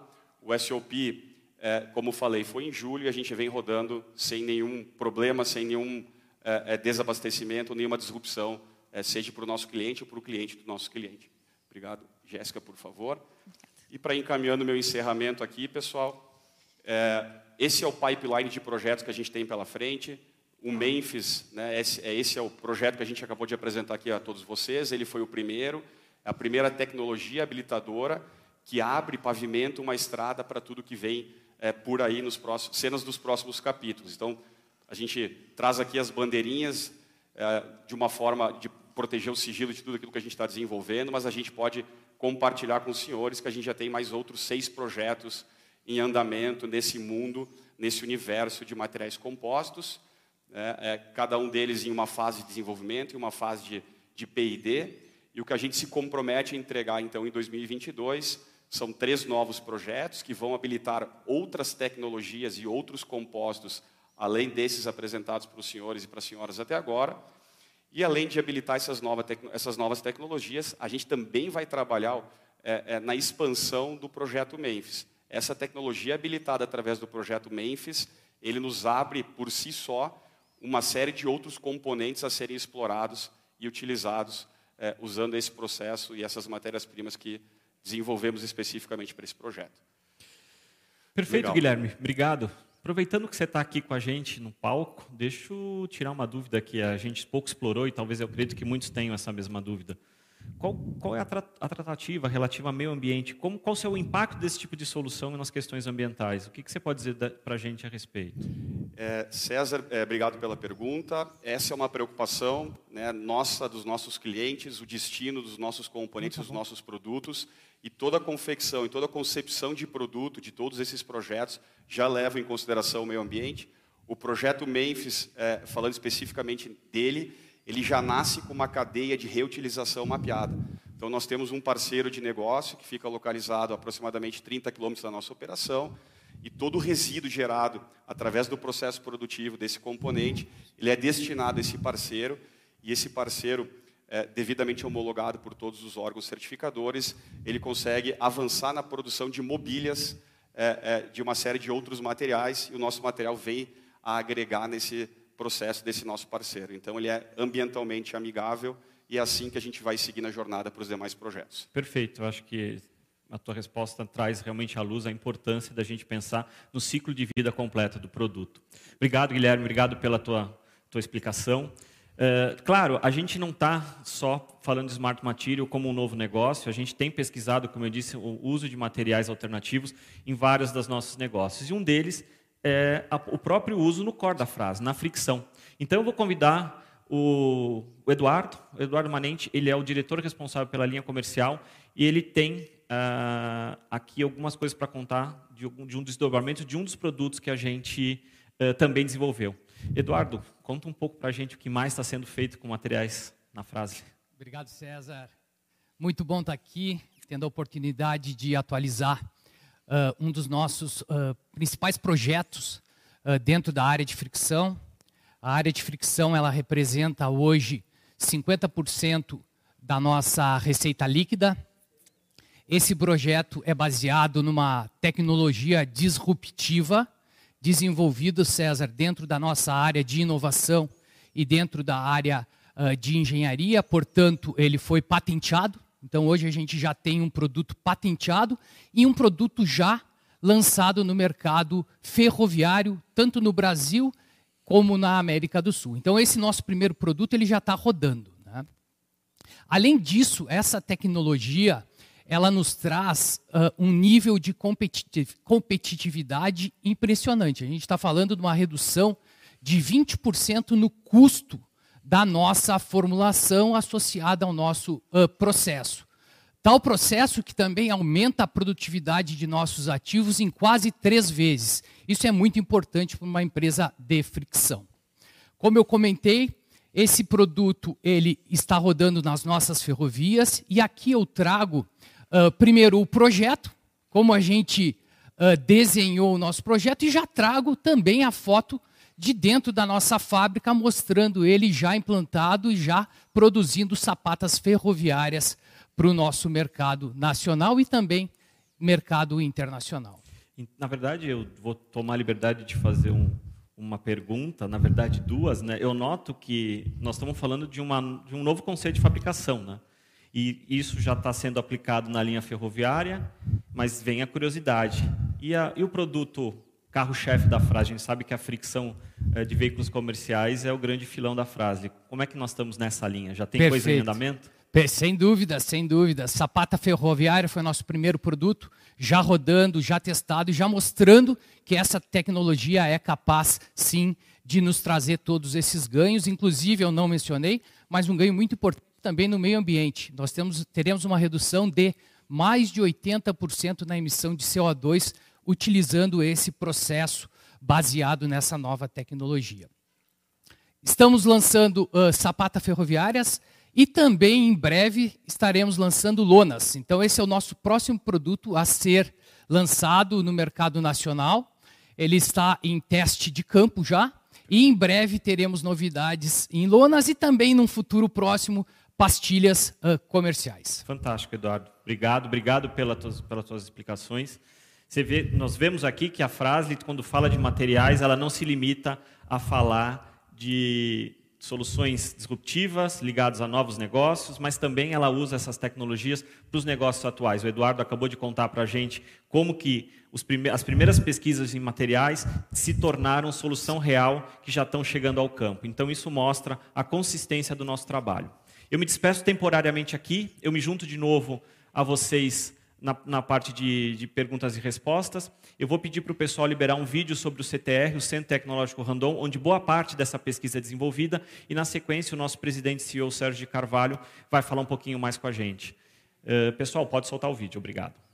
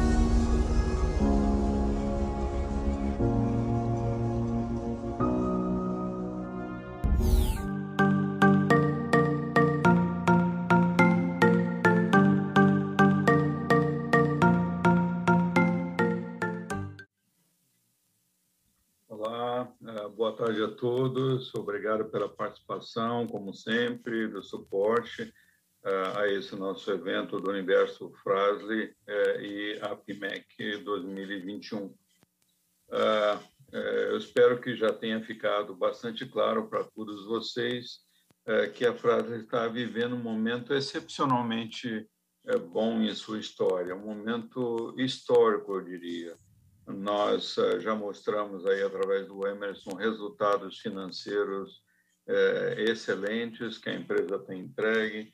Nós temos investido bastante, digamos, em capacidade, expansão eh, da nossa capacidade produtiva, melhorando a nossa governança. Nós estamos cumprindo o nosso plano estratégico um plano que nós já havíamos comunicado aos senhores, nós estamos executando muito bem, eu até me atreveria a dizer para os senhores com, com um nível de competência é, bastante, bastante grande. Nós estamos investindo em novas tecnologias para o futuro, como acabou de ser demonstrado para vocês, enfim, é, muitos movimentos transformacionais para a nossa empresa. E todos esses projetos que nós uh, estamos trabalhando, né, eh, eles é, transformam a empresa, eles estão executando aquilo que nós falamos, mas no coração de tudo existem muitas sinergias. É, quando nós falamos em materiais compostos, nós estamos nos baseando ali em todo um conhecimento de indústria química que nós já temos na operação base frase para dar como exemplo todas as aquisições que o Anderson já mostrou é, elas têm é, uma sinergia muito grande entre todas as unidades quer seja naquilo que se refere à receita à estrutura de custos ao lançamento de novos produtos atendimento melhor do mercado. Então para nós tudo aquilo que nós fazemos tem que ter muita sinergia e de uma forma é, uma, brincadeira que nós fazemos entre nós. Muitas vezes nós falamos que o nosso o nosso nome é sinergia, porque isso é o centro de tudo aquilo que nós fazemos. Por favor. Nós, é, conforme já mostramos, fizemos inúmeras transações é, com muitas sinergias. É, o Anderson apresentou com mais detalhes os movimentos da Controil, da Metal Fanacif Farlock, da Fremax, da Nakata, todos contribuindo, por favor.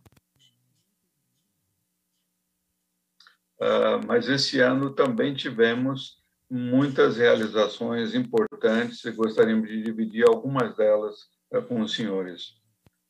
Próximo.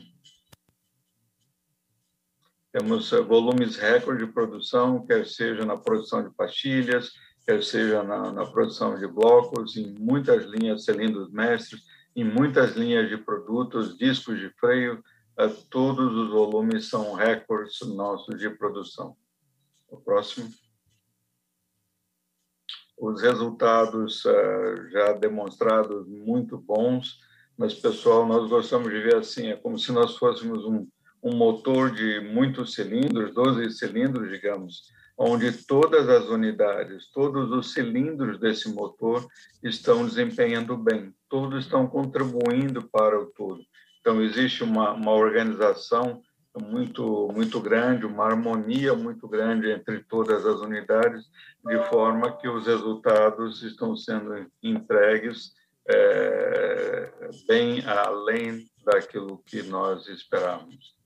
Por favor. Também ah, falamos muito no passado da integração da Nakata, o fato da Nakata ser uma empresa com é, características extremamente importantes, muitas, digamos, competências em diversas áreas. Portanto, para nós é, era fundamental que nós é, soubéssemos aqui fazer uma integração é, profissional de forma a maximizar todo esse resultado, mantendo sempre um clima de bastante é, camaradagem, de otimismo, colaboração e motivação por parte de toda a família expandida. E esse trabalho está sendo feito, está sendo muito bem feito também. É, próximo. É, vocês já viram aí a inauguração, né, o, o Tonon já mostrou do, da nova fábrica de amortecedores, que já está operacional, agora já atingindo a plenitude ali da sua da, da, da, sua produção, extremamente importante para o nosso futuro, nos dando muito mais competitividade. Próximo. Uh, conseguimos também o nosso primeiro negócio OEM na Índia. Uh, alguns de vocês vão se recordar que nós fomos para a Índia ali em 2018, uh, eh, conseguimos, eh, através de é, vendas no mercado de reposição e exportações atingir o break-even dessa operação relativamente rápido. Já vemos aí há seis, nove meses desempenhando muito bem, contribuindo bastante, e agora tivemos aí o primeiro é, embarque de negócios para montadora como equipamento original para a Tata Motors, que é o maior fabricante de caminhões da, da Índia, com aproximadamente 50% do mercado. Então, nós temos uma fatia é, relativamente é, é, significativa, não é o volume total da Tata, mas é o início da nossa operação e com isso nós vamos poder crescer numa velocidade muito maior, não apenas com a Tata, mas com todo o restante do mercado indiano. Uma realização extremamente importante que contou é, com a colaboração e o esforço de todos. O próximo. Uh, nós investimos bastante em expansões uh, industriais, quer seja para mais, para ganho de capacidade, quer seja por questões de produtividade, ergonomia, segurança. Então, nós temos inúmeros investimentos feitos na nossa Controil, na Frasle com AGVs, a nova operação da Nakata, é, que já tem um patamar, uma estrutura Fabril já extremamente moderna quando comparado com aquilo que era disponível anteriormente. Próximo. Nossa ambição em ESG, que já foi mostrada pelo Emerson, não vou repetir, mas é uma ambição ah, tanto da frase quanto das empresas Andon, extremamente importante. Nós julgamos que temos sim que fazer a nossa parte para com os nossos colaboradores, para como meio uh, meio ambiente, uh, por favor. Esses são os nossos compromissos públicos, eu não vou repetir, o Emerson já discorreu sobre eles, extremamente importante, pode passar o próximo, por favor. E muitas atividades acontecendo nesse sentido. Nós temos um plano estratégico naquilo que se refere a a, segurança dos nossos colaboradores, identificação de todas as áreas de riscos, ranqueamento para todas elas, investimentos pesados em segurança, naquilo que se refere ao meio ambiente, eh, programas de reciclagem, programas específicos para a redução de energia, de consumo de energia não limpa, eh, programas que estão sendo trabalhados para nós passarmos a adquirir energia limpa também, todos os desenvolvimentos de produtos que vocês acabaram de ouvir, de materiais, os smart materials, smart composites, a nanotecnologia, todos eles têm tudo a ver com o futuro, mas também tem tudo a ver com o meio ambiente e muitas ações naquilo que se refere à governança da empresa. Eh, fizemos a adesão ao Pacto Global da ONU, temos o nosso Comitê de Sustentabilidade uh, em si um conjunto de ações bastante sólida nesse sentido. Por favor. É, também já foi apresentado o Smart Composites, que é algo que nós temos bastante expectativas uh, para o futuro. Uh, como nós sempre falamos, pessoal, nós não sabemos se, independentemente, perdão, da, da fonte de energia, se é um motor a gasolina, se é um motor diesel, se é uma bateria elétrica, é, uma célula de hidrogênio, o que nós sabemos que, independente da fonte de energia, é, quanto mais leve os veículos forem, menos energia eles vão consumir. Essa é uma tendência irrefutável. Isso é bom para o meio ambiente e também é irrefutável nesse aspecto. Então, nós temos muita esperança que os smart composites eles vão crescer bastante e que no futuro de longo prazo eles serão um percentual bastante significativo na composição das receitas da frase, e não apenas do Brasil, mas no cenário mundial. Por favor. Vocês veem aí uh, o crescimento da receita nesse, nesse gráfico, né, com 30% de CAGR é, nos últimos anos, que é um, um, resultado maravilhoso. Isso é decorrente, no nosso caso, não é, não é decorrente de mercado, é decorrente das aquisições que nós fizemos e do nosso crescimento do portfólio de produtos e crescimentos de reposição. Mas não se trata apenas do crescimento da linha de cima, nós temos crescido a linha de cima e temos crescido a lucratividade da empresa também. Por favor. Uh, o, Anderson já explorou o nosso plano estratégico. Uh, nós tínhamos ali três itens importantes. Uh, ele explicou com propriedade o powerhouse de reposição, esse, qual, qual o racional atrás, a importância da inovação e da tecnologia e do nosso footprint global. Então, o que nós estamos fazendo agora é nos preparando para a nossa próxima rodada, digamos assim, para a nossa etapa, que ela vai, ela se consiste em nós expandirmos, otimizarmos e expandirmos o nosso conceito de powerhouse de reposição e expansão do nosso footprint global. Por favor. Uh, já foi mostrado tudo aquilo que foi feito como nosso primeiro ciclo de expansão naquilo que se refere a M&A. Tivemos outros movimentos, como uma nova operação na China, como o Greenfield, tivemos um novo centro de distribuição que nós lançamos aí na, na Colômbia, uh, que não foram a parte do M&A. Estamos agora, sim, trabalhando no nosso segundo ciclo uh, de expansão, que está em processo de construção. Por favor. E dentro desse segundo ciclo, ah, que no momento correto nós traremos ah, ah, o conhecimento dos senhores, mas com certeza ali nós temos que voltar a ter um percentual maior e ter uma cobertura ainda maior, com mais granularidade nos diversos mercados mundiais, ou seja, nos transformando ainda mais numa empresa ainda mais global. Por favor todos os movimentos que nós fizemos em termos de M&A, eh, elas estavam centradas em alguns desses eixos, quer seja para internacionalizar, globalizar mais a empresa, quer seja para expandir capacidade ou para a expansão do portfólio de produtos, e vocês podem ver que todos os movimentos estão alinhados com essa eh, com esse pensamento e os próximos passos aí serão no, no sentido, como já citei, é, de reforçar o footprint global das nossas operações. Por favor. Na mesma linha histórica, nós iniciamos interna, as exportações da empresa lá nos anos 70, nos anos 80 abrimos escritórios internacionais, nos anos 90 plantas e operações internacionais.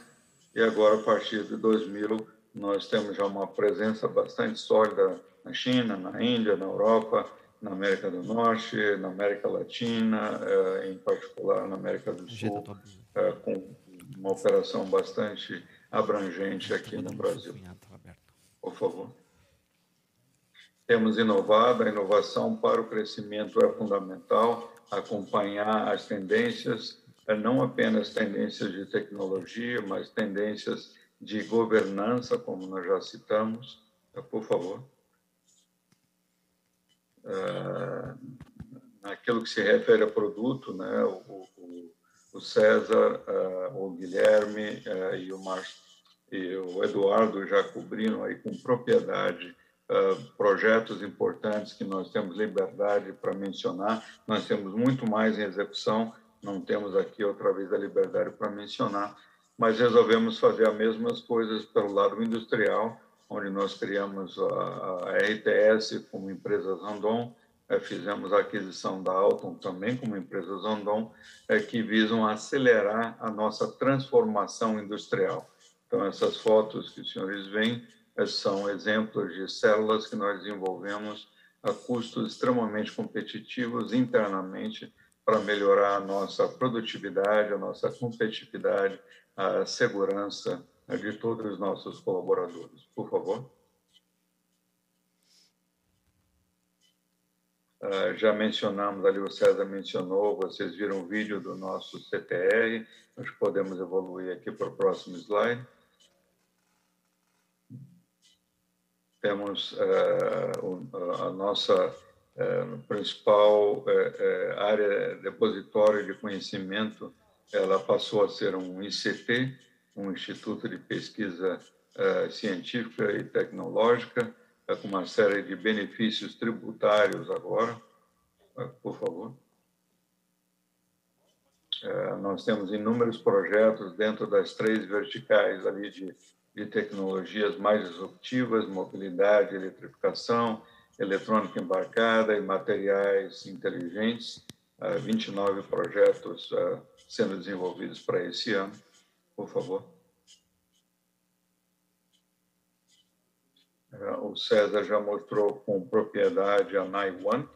É um, é um é uma empresa nova, com um processo protegido, é, e nós estamos ainda, digamos, aprendendo a, a, desvendar todo o potencial disso, mas as expectativas são enormes. Você trabalha com a Naiwan em pinturas, você consegue melhorar a resistência da pintura é, três a quatro vezes, você consegue reduzir o tempo de cura da pintura, portanto, consumindo menos energia para fazer isso você consegue aplicar em materiais metálicos, melhorando as propriedades mecânicas em si. É uma gama de aplicações muito vastas. Nós temos é, é um breakthrough, é um outro breakthrough é, que nós temos aí muitas expectativas com relação ao futuro. Estamos extremamente felizes e já protegemos, como o César falou, com patentes no mundo inteiro. Por favor. É, falando agora, é, é, antes de falar das tendências para 22, apenas para recapitular, como eu citei, um momento muito especial, um momento histórico da nossa empresa, onde muitos investimentos, muita coisa nova está sendo criada para o futuro, preparando a empresa para esse futuro, ao mesmo tempo que é, nós temos muita atenção aos nossos colaboradores, um ambiente de trabalho muito, muito positivo, entregando resultados é, muito, muito bons.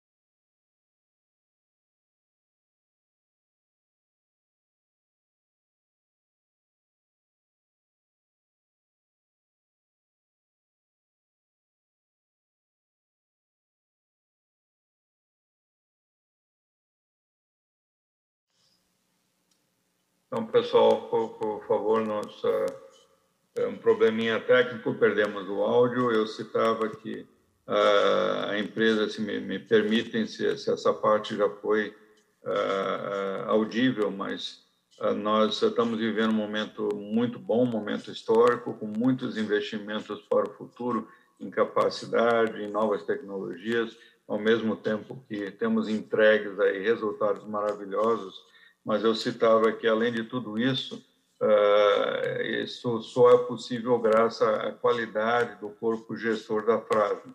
Então, todos os senhores tiveram oportunidade de ouvir o Emerson, o Anderson, o Tonon, o Paulo, o César, o Guilherme, uh, o Eduardo, uh, e eu espero que concordem comigo que uma das grandes fortalezas da nossa empresa é a qualidade desse corpo gestor. Mas mudando de marcha aqui um pouquinho, eu queria agora falar sobre as tendências para 2022, é, nosso futuro, digamos, mais de curto prazo, e depois falar um pouquinho das tendências de mais longo prazo, se vocês me permitem. Então, para 2022, no, no cenário macro, nós vemos aí uma superação da fase mais crítica da pandemia, a economia doméstica em geral crescente, a continuidade da, economia, da recuperação da economia mundial, a inflação global ainda bastante elevada, uh, no, no, caso nosso brasileiro, nós falamos em, em 10% de inflação, nos Estados Unidos tá, também são recordes de inflação, com 6,3% de inflação no último, no, no último relatório. É, um impacto do aumento significativo da Selic, que tem que ser feito para conter a inflação. Nós vamos ver incertezas advindas de um ano eleitoral, a volatilidade do câmbio, as incertezas daí, políticas e jurídicas é, que nós estamos acostumados no Brasil, a volatilidade do próprio câmbio, e vemos um primeiro semestre um pouco mais estável, é, um pouco mais com mais força, digamos assim, e vemos o segundo semestre de 2022 carregando um pouco mais de riscos e mais incertezas. No ambiente operacional, eh, vamos poder contar com mais eh, disponibilidade de mão de obra, eh, na medida que a pandemia esteja mais sob controle, nós teremos em, qualquer momento durante durante as operações mais colegas trabalhando. Durante a pandemia, cada colega que é positivado o nosso protocolo afasta todos que tiveram contato com ele, ficam em casa por três, quatro dias, fazem os testes, se não tiverem com nada, aí são permitidos a voltar. Ou seja, nós temos operado com uma deficiência muito grande de, de mão de obra. Uh, teremos um abastecimento de matéria-primas melhor, porém ainda problemático em diversos, uh, diversos aspectos.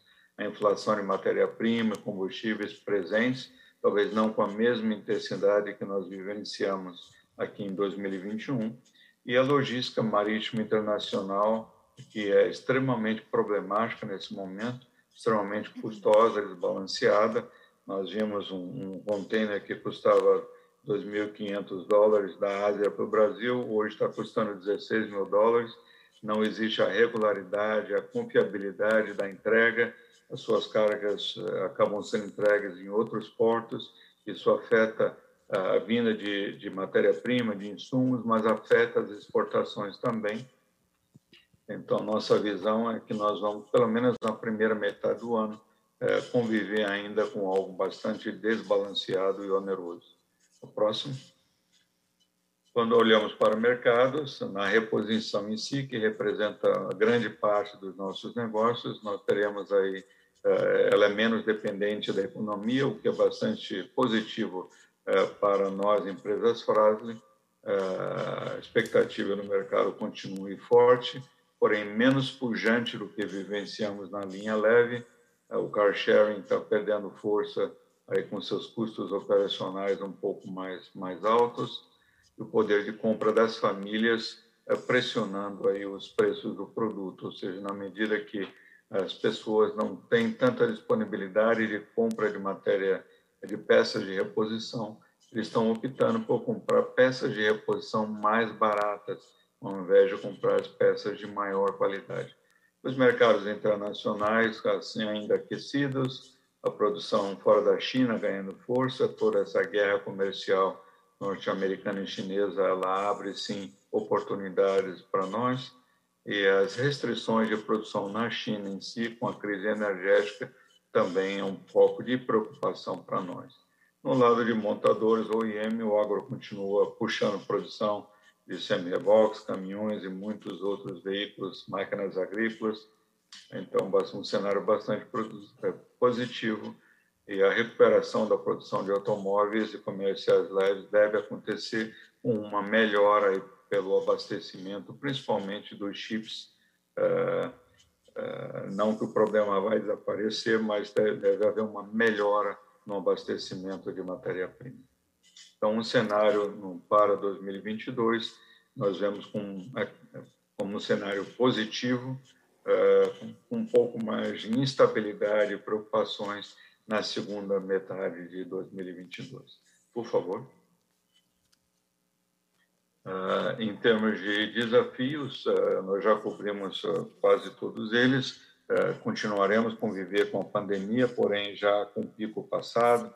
Os efeitos da inflação nós já falamos. a inflação vai continuar agindo, crescendo, porém não na magnitude que nós vivenciamos em 2021. Os problemas de abastecimento devem continuar em algumas áreas, porém em intensidade menor.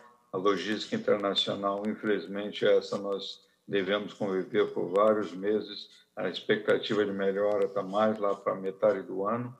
É, o aumento da Selic, que é tão fundamental para tentar conter esse aumento da inflação, ele tem um efeito é, negativo também, ele pode vir comprometer a, a, economia, a taxa de crescimento da economia em vários segmentos, quer seja é, da pessoa física ou da pessoa jurídica, todos esses aumentos gigantescos de matéria-prima é que nós temos vivenciado impactam o poder de compra é, dos mercados e nós vemos isso como um ponto de preocupação. No nosso caso, Frado, eu diria mais fortemente ligado à linha leve, à pessoa física. Por favor. É, quando nós olhamos para o longo prazo, agora nós falando nos próximos 5, 10 anos, é, nós vemos muitas transformações radicais acontecendo é, simultaneamente. Transformações radicais, pessoal, nós sempre falamos, não é novidade, isso existe desde o início dos séculos. Mas o que traz esse momento a ser um momento único é o fato de muita coisa estar acontecendo simultaneamente. Por favor. Nós temos aí as mega tendências de tecnologia da mobilidade, o César já discorreu sobre é, eletrificação, nós temos veículos autônomos uh, acontecendo, que ele é, por si só, muito mais transformacional uh, do que a própria eletrificação uh, de veículos. Uh, nós falamos de materiais mais leves, materiais mais inteligentes. Por favor. Uh, grandes incertezas geopolíticas acontecendo, o mundo vinha numa tocada muito grande de globalização. Tivemos aí alguns retrocessos em que muitos países passaram ao nacionalismo, abandonando, digamos, comércios e protocolos internacionais nós temos vivido situações com aumento de regulamentações, quer seja por causa do meio ambiente, quer seja por causa de segurança. Nós temos vivido muito o impacto das disputas entre a primeira e segunda maior economia do mundo, os Estados Unidos e a China, eh, com eh, repercussões, em alguns casos positivas, em outros casos negativas e nós temos vivido aí um crescimento muito grande, embora não seja geopolítico, mas é uma preocupação muito forte da segurança de rede, o chamado cybersecurity, que é de longe, digamos, a maior preocupação que todas as grandes empresas hoje em dia têm. Por favor.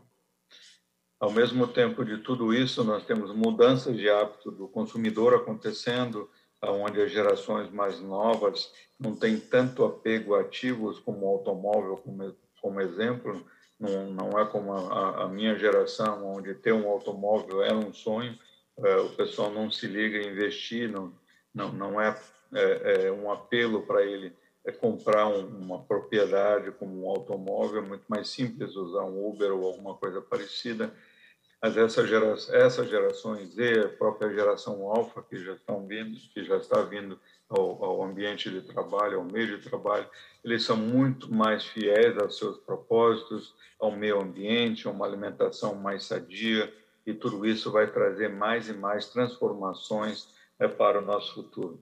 É, essa geração Z já está em, começando a ocupar cargos de gestão nas empresas, a parte deles, digamos, vão ser influenciados pelo meio, a outra parte vai se manter fiel aos seus credos, né? aos seus propósitos, é, e não tenho dúvida que eles vão optar por comprar produtos que estejam mais alinhados com a visão é, deles. Por gentileza. Nós estamos vivendo na época da hiperconectividade, é, onde tudo é conectado, os automóveis conectados entre si. É,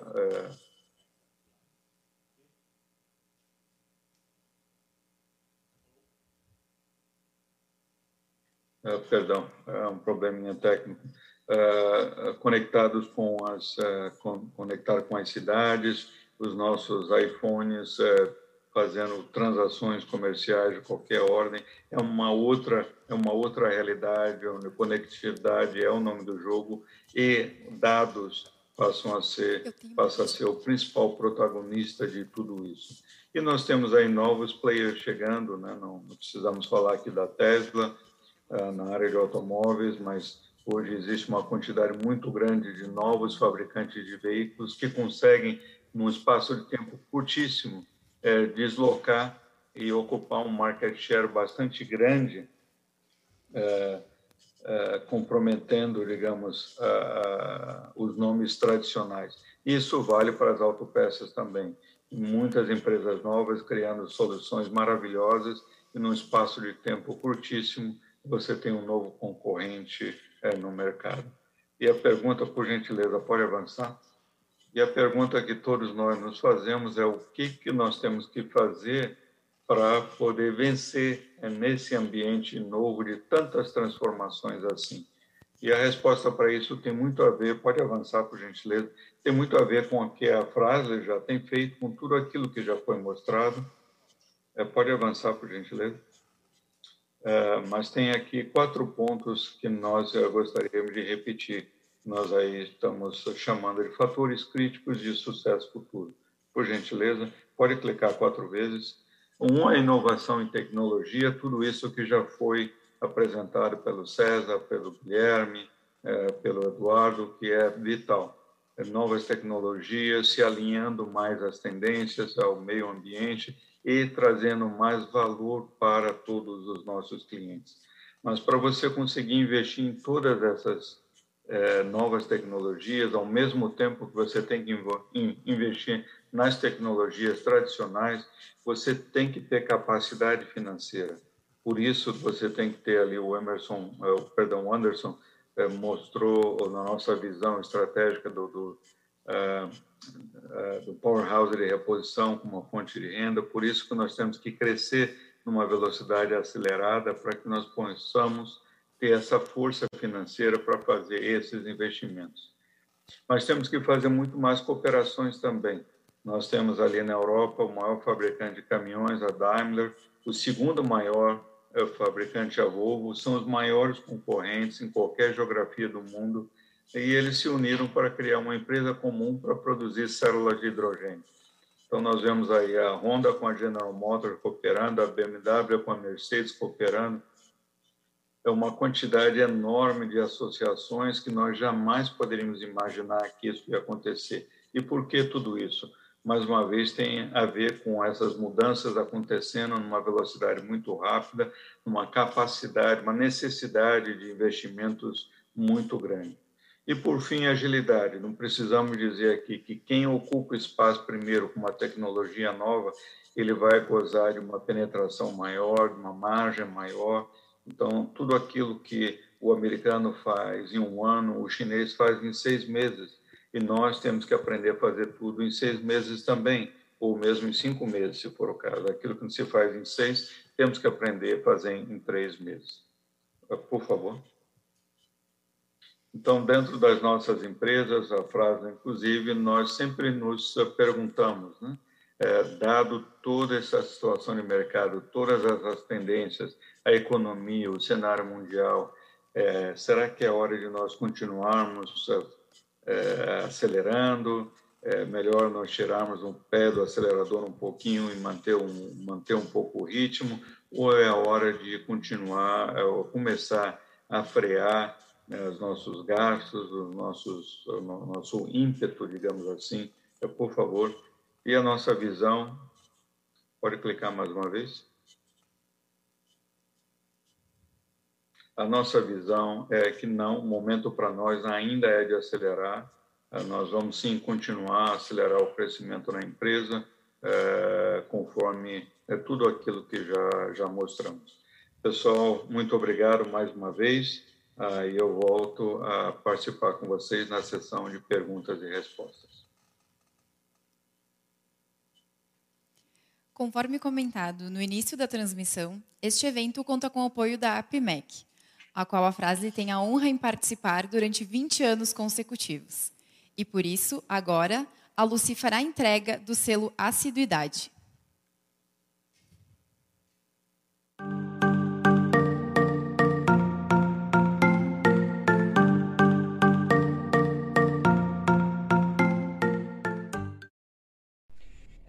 Boa tarde a todos, associados da PIMEC, demais profissionais de investimento, investidores, diretoria da Frasle, liderada pelo seu presidente, Sérgio Carvalho, sua equipe de RI. Nesse momento, a PIMEC Brasil confere a Frasle o selo Assiduidade por Platina por 20 anos de reuniões ininterruptas com a nossa associação. Tem sido muito importante para nós profissionais esses encontros. Agradecemos muito e que esta parceria permaneça por muito tempo. Muito obrigada. Obrigada, Luci. Nós que agradecemos a parceria. Agora daremos início à sessão de perguntas e respostas, que será conduzida pelo nosso diretor de Relações com Investidores, Emerson de Souza. Se porventura a sua pergunta não for respondida durante o tempo de transmissão, o time de Relações com Investidores responderá posteriormente por e-mail.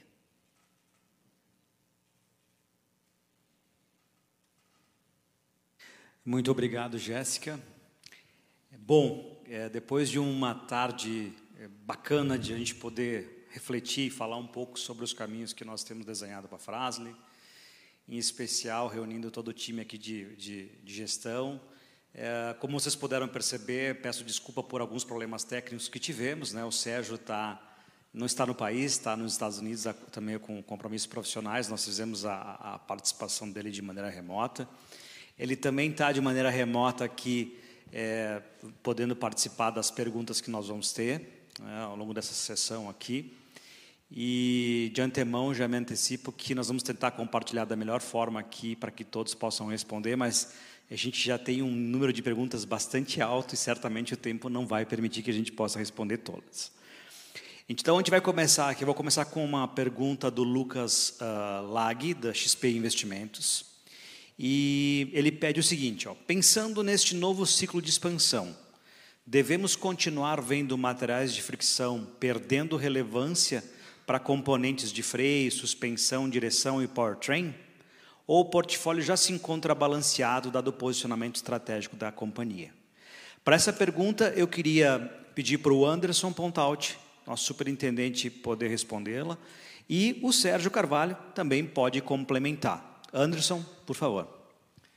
Obrigado, Lucas, pela pergunta. É bastante relevante, uma vez que nós fizemos um movimento importante de redução de fricção é, no nosso portfólio de receita, na nossa segmentação de receita. Ah, bem verdade é que se eh, durante a apresentação a gente pincelou muitas coisas nesse sentido. Nós pretendemos fazer um ciclo de expansão muito voltado ao que nós já temos, ou seja, produtos similares, complementares, é, com manutenção resiliente, com reposição não eletiva. É, obviamente, quando você avalia projetos específicos de incorporações a, ao seu portfólio atual, é, são, são oportunidades que podem aparecer tanto em fricção como não fricção. Mas dentro do portfólio existente da Frasle, a gente deve replicar ele da mesma forma em outras geografias. Essa é a nossa intenção e a gente espera conseguir executar dessa forma. Contudo, é, a gente fez várias explanações de desenvolvimento de materiais que vão potencializar a competitividade dos materiais de fricção em nossos produtos core.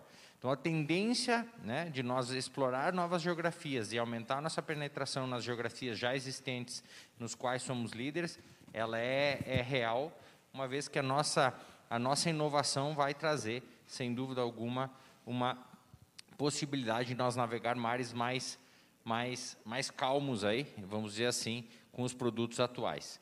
Uh, mas também tem um outro ponto, uh, uh, sem falar do ciclo de expansão, Lucas, eu gostaria de mencionar o Smart Composites e a Naiwan. A, a gente tem uma convicção de que eles serão muito relevantes, cada um na sua, na sua, no seu modelo de negócio, na sua potencialidade, muito relevantes para a composição da receita da empresa. É, vamos olhar 5 a 10 anos à frente, uma relevância bastante significativa comparado aos volumes e receitas de hoje. Obrigado, Anderson. Uh, Sérgio, tu gostaria de complementar?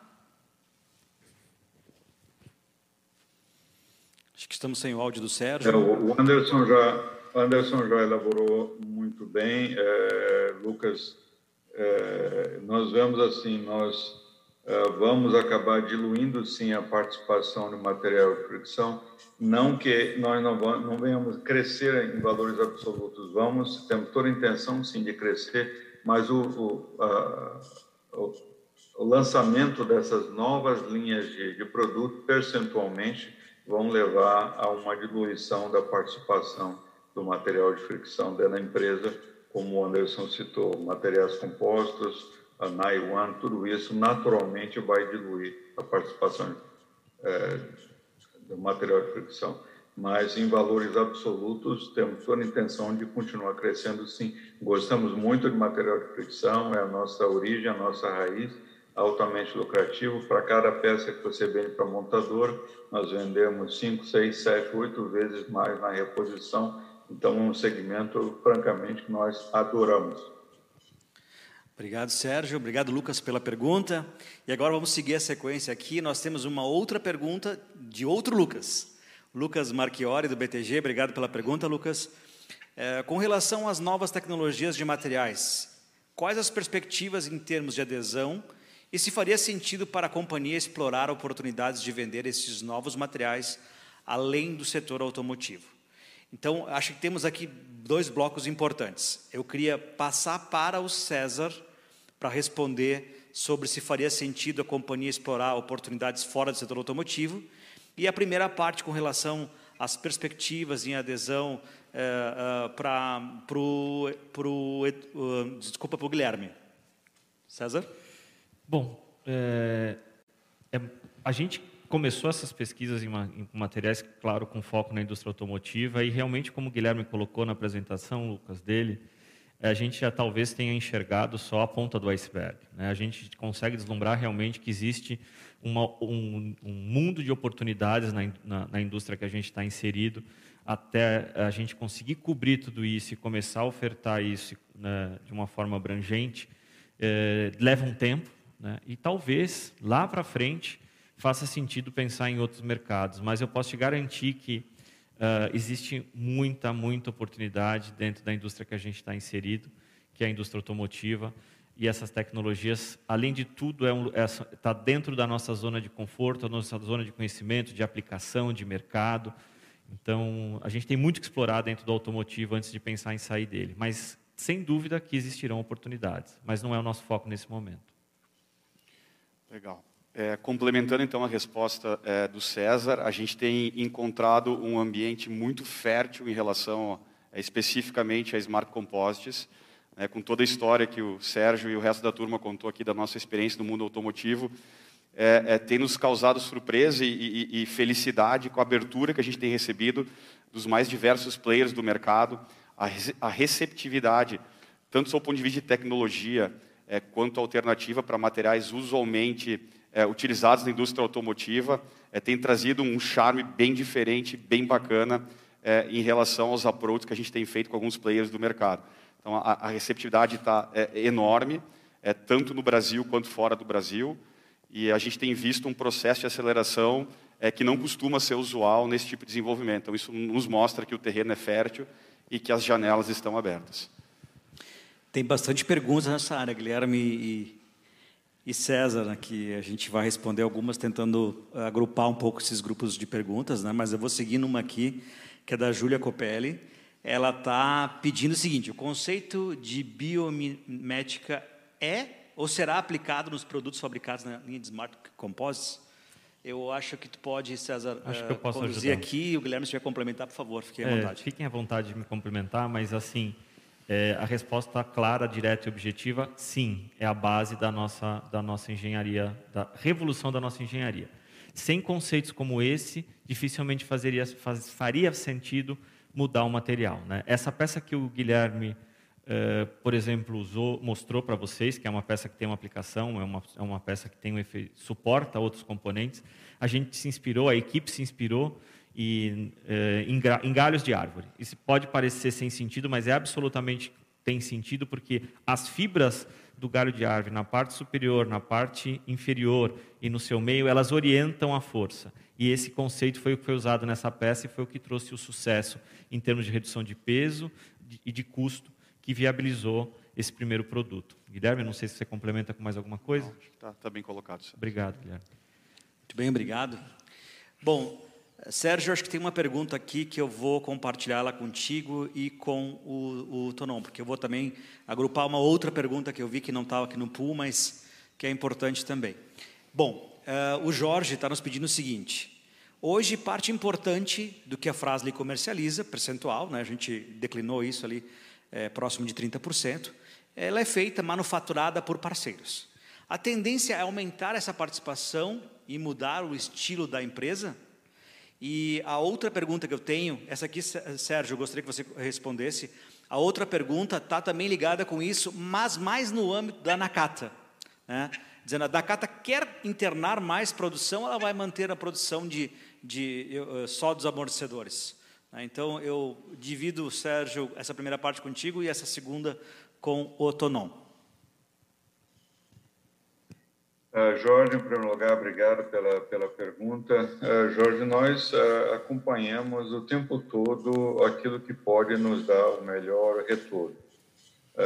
no segmento de reposição, você não consegue, por exemplo, explorar uma nova linha de produto com poucos SKUs. Você não consegue resolver as necessidades do mercado. Você tem que ter uma linha bastante completa de produtos. Então, o que nós fazemos é, é sabendo disso, sabendo das realidades, é, das dinâmicas mundiais, é o tempo todo nós estamos verificando o que, que vale a pena fazer dentro de casa ou o que, que vale a pena uh, comprar. E essa resposta, de tempos em tempos, ela muda, pode mudar. Nesse momento atual, é, com todos esses transtornos, transtornos logísticos, eu diria que ah, nós somos mais simpáticos a ter um nível de manufatura doméstica é, um pouco maior. Não estou me dizendo ah, aqui que nós vamos abandonar os nossos parceiros, que já trabalhamos há tantos anos, mas nós julgamos oportuno, sim, Jorge, nós termos um percentual de manufatura local é, um pouco maior.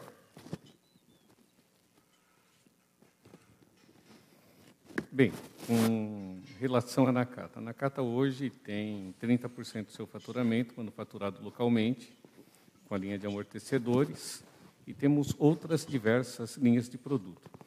Algumas linhas de produto, elas seguirão sendo é, importadas porque não existe manufatura local. É, o país passou, em, para algumas commodities, por um momento de desindustrialização e não tem espaço para investimento, dada a capacidade que existe, principalmente na Ásia, para produzir diversas commodities que estão no nosso portfólio. Agora, outras commodities que o ambiente doméstico está se tornando mais competitivo, logicamente, a Nakata, e agora dentro do grupo Frase, pode fazer sentido a gente ter uma localização maior e ter um balance diferente entre a manufatura própria e a produção por terceiros. Logicamente, como o próprio Sérgio acaba de colocar, isso depende de análises, até porque é, os momentos econômicos mudam, tem situações pontuais a serem consideradas, porém, é, sempre a nossa decisão será produzir ou trazer de terceiros, buscando oferecer a melhor solução para os nossos clientes. Obrigado, Tonon. É, de fato, tem bastante perguntas sobre a Nakata no nosso pipeline aqui. A próxima segue um pouco nessa direção. E ela pergunta o seguinte, né, que, bom, nós ampliamos a capacidade, aqui é a pergunta do Antônio, né, ampliamos a capacidade de produção de amortecedores na Nakata, ele quer saber assim, onde é que a gente vai colocar tanto amortecedor aí? Né? e eu queria dividir de duas formas essa pergunta, Tonon. Acho que tu podes falar um pouco da eficiência da produção, o que nós esperamos. E ali também pede se nós vamos vender amortecedor para montadoras, né? Então acho que essa pergunta aqui primeiro, eu queria, eu queria começar ela com um foco mais comercial. Paulo, tem espaço para vender mais amortecedor aí nos, nos países que a Frasle vende e onde a gente está comercializando? Os clientes têm pedido amortecedor também ou não? Ótima pergunta, Antônio. Muito obrigado pela pergunta. É, a resposta, sim. Nós temos uma excelente participação no mercado brasileiro, mas nós temos todo o mercado de exportação para ser explorado. É, principalmente nos nossos países vizinhos, o Brasil ele ocupa uma posição de liderança na América Latina, né, pelo seu tamanho, pela sua indústria pujante, pela sua representatividade, e, e, e nós temos todo este mercado para ser explorado. A Nakata já tem uma presença muito significativa, eh, além do Brasil, no Uruguai e na Argentina, mas tem outros países da América do Sul, principalmente, América Latina, incluindo o México, incluindo outros, outros territórios que poderão ser explorados. Ah, sendo bem objetivo, temos sim, é, usando um jargão popular, o céu é o limite para nós crescermos os volumes da Nakata. Pontaut, dá para vender amortecedor Nakata nas montadoras? Ah, sem dúvida, sem dúvida. É, eu queria só complementar aquela pergunta anterior sobre o, o, sourcing. A gente não esquece, acho que é sempre bom lembrar. O controle do projeto, da especificação, do desenvolvimento é nosso. Né? A, gente sempre, a gente importa produto, a gente desenvolve um parceiro, mas sempre com o nosso conhecimento, com o nosso know-how, que a gente confia para alguém e, obviamente, esse alguém é fiel a nós e nos abastece e nos ajuda a oferecer a melhor solução para o cliente. Dá sim, Emerson, é, é, uma das nossas missões. A gente tem sinergias a capturar, porque a Frase é líder de mercado é, na venda de é, material de fricção para linha pesada. Né? Está novamente retomando a sua presença na linha leve. E sem dúvida, caminhão, ônibus, uh, veículos precisam amortecedores e nós já temos os canais, já temos os caminhos e no momento correto, né, nós vamos aumentar a, a, a nossa, o nosso diálogo com a montadora e retomar essa estratégia. E Tonon, fábrica lá tem condições de produzir isso hoje ou não?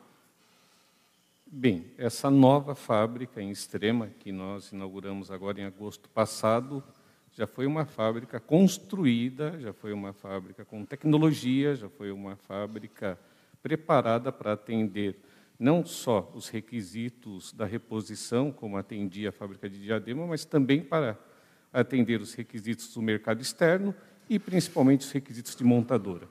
Hoje, em termos de capacidade de manufatura, nós temos, teremos e certamente participaremos de todos esses mercados. Muito bom, quer dizer, não vai faltar amortecedor e aqui a gente quer, obviamente, ampliar o espaço da Nakata não só na exportação, mas também nos OEs, né, à medida que a gente vai desenvolvendo projetos aqui e homologando esses produtos também. Bom, é, o Marcelo tem uma pergunta aqui, eu vou direcioná-la para o Eduardo. É, eu, nós passamos um ano, o Sérgio tangenciou isso na apresentação dele, o próprio Anderson. Né? O ano foi difícil, a gente teve que tentar ser assertivo aqui para conseguir passar os aumentos que nós tivemos de matéria-prima, e Eduardo, contextualiza um pouquinho para nós isso, como é que foi durante o ano. Tu também tem as operações da Ásia, pode também perceber isso de uma maneira geral, globalmente, né? E como é que estamos hoje? Parou os aumentos? Vai ter mais aumentos? Conta para nós. A situação foi bem complicada, Emerson, mas a gente já percebe uh, no médio prazo um arrefecimento nos aumentos, principalmente nos ligados a metálicos. Porém, no segmento químico ainda acontece sim alguns aumentos uh, num horizonte uh, bem uh, curto de tempo. Mas a frase ela saiu muito bem nesse ano, visto que os nossos resultados foram tão bons quando, quanto mostrados uh, nesse nosso dia, nesse nosso universo frase. Nós antecipamos compras de matéria-prima, nós repassamos preços, nós uh, antecipamos uh, estoques, nós fizemos estoques uh, também de produtos acabados em alguns segmentos, e com isso nós passamos de uma maneira brilhante toda essa situação crítica que nos mostrou esse ano em termos de inflação. Só para fazer um comparativo, o país mais atingido em termos de inflação, comparando com as nossas operações no exterior, foi Brasil. Então, onde a, gente, onde a gente mais sentiu foi no mercado brasileiro, foi na nossa operação do Brasil, mas brilhantemente nós conseguimos uh, atender e, e, e, principalmente, não parar nenhuma linha de montagem dos nossos principais clientes. Muito bom, foi uma ginástica boa, né, Eduardo? Foi, foi. Bom, nós temos, como mencionei, um, um, bastante perguntas. Nosso time de RI vai responder todas elas depois para que ninguém fique sem as respostas. Algumas delas nós já, já respondemos durante a apresentação. Né? Então, eu, uh, nós estamos encaminhando agora para a última pergunta. E essa pergunta é do Antônio Masali. Ele fala o seguinte: o setor automotivo está com transformação para motores elétricos. Ele quer entender como é que essas tendências impactam a frase. E eu queria uh, tentar dar uma dinâmica para essa pergunta. César é talvez o nosso colega mais preparado para responder um pouco sobre isso, mas eu quero depois que o Pontal te complemente aqui com, com outras perguntas que eu li ali, se a gente tem linhas específicas de produtos para veículos elétricos, se a gente já cotou para alguma OEM que fabrica é, caminhões, ônibus elétricos, é, é, automóveis elétricos, enfim. Acho que o César pode começar a falar um pouquinho sobre esses impactos, depois o Anderson complementa. É, obrigado, uh, Antônio, pela pergunta. Na verdade, a gente vem acompanhando e vem estudando isso há alguns anos. Né? A Frasle vem uh, acompanhando e tentando entender esses impactos. Lembrando bem que a gente tem que fazer essa análise quase que setorizada. Nós temos empresas como a Nakata, que tem uma linha de produto que talvez seja muito menos impactada pela eletrificação, a suspensão não deve alterar demais. Talvez a Frasle tenha algum impacto na parte de fricção. Então, a gente separa essa análise de uma forma um, um tanto quanto ampla. Né? O ponto é que, mesmo quando a gente fala da fricção, a gente tem que explodir em outros subgrupos. Né? Falar do impacto da eletrificação na linha leve é uma leitura, na linha comercial é outra leitura. Né? Então, tudo isso está sendo muito bem analisado, mas para tentar te dar uma resposta um pouquinho mais direta, a gente enxerga um impacto sim, é um impacto de médio e longo prazo, a, a, o crescimento da eletrificação uh, na, na, linha leve deve acontecer, como está acontecendo no mundo, de uma forma mais intensa na próxima década, no Brasil também.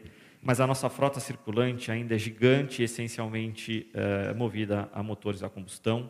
Mesmo esses veículos elétricos, e, e, um, e todos eles, né, os, os mais eficientes e os menos eficientes, todos têm a regeneração como um dos motes do seu funcionamento, né, o reaproveitamento da energia cinética para carregar a bateria e devolver e fazer um ciclo, vamos dizer assim, mais eficiente.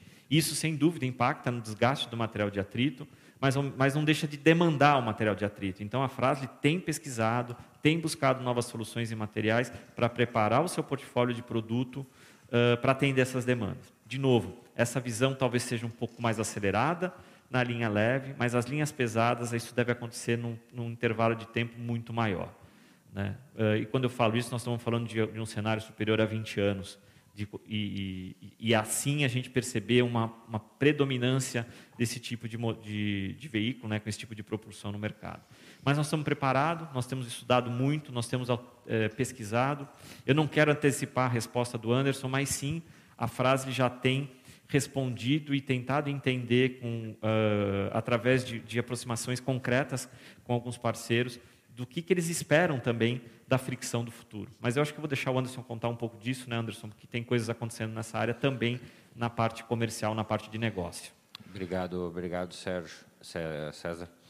É, de fato, uh, esse tempo que nós temos é um tempo da maturação do parque de veículos elétricos no mundo, né? Em contra, contrapondo os que já temos em combustão. Mas, assim, se a gente observar os movimentos estratégicos de aquisição da Frasle, todos eles visam né, ter produtos que sofrem menos com uh, a eletrificação. Um veículo vai precisar amortecedor, um veículo vai precisar uma bandeja de suspensão, é, as plataformas elétricas já constituídas e, e, sendo vendidas em larga escala precisam vários dos componentes que a frase incorporou recentemente no seu portfólio. Então, a gente já vem é, administrando essa possibilidade, uma redução de consumo de fricção lá na frente. E eu falo isso possibilidade pelas palavras do César, mas na linha pesada a gente vê muito mais é, a busca ainda por eficiência maior, por materiais de fricção é, com menor é, emissão de particulados, com menor emissão de ruídos. Aí o nosso estudo sobre materiais perto das montadoras, no qual nós dialogamos constantemente, tem ajudado muito. Mas Smart Composites, pessoal, e, na, e, e, e, e Naiwan, que é um nióbio, nanoparticulado, e depois serão outros elementos também, isto já é um contraponto né, a uma possibilidade de uma ruptura é, na cadeia automotiva ali na frente. Então, são todas receitas complementares que visam blindar o nosso modelo de negócio, que já é blindado, pós é, transformação dessas mega tendências que estão à nossa frente. Temos um bom tempo para vender material de fricção ainda, né, Anderson? Como o Sérgio falou, nós gostamos de fricção e acho que nós vamos continuar gostando por muitos anos ainda. Muito bem. Bom, nós encerramos nesse momento então as perguntas. Reitero que vamos responder aquela que não conseguimos fazer aqui é, de maneira online. E eu passo agora para a Jéssica, que vai fazer o encerramento do nosso evento. Obrigada, Emerson. Conforme comentado, então, em razão do tempo, não poderemos responder todas as perguntas aqui ao vivo, mas elas serão retornadas por e-mail posteriormente. Agradecemos a todos pela participação e este evento ele foi gravado, ele será disponibilizado em nosso site de RI, ri.frasle.com e também em nosso canal do YouTube, Frasle Oficial. Tenham todos uma boa noite.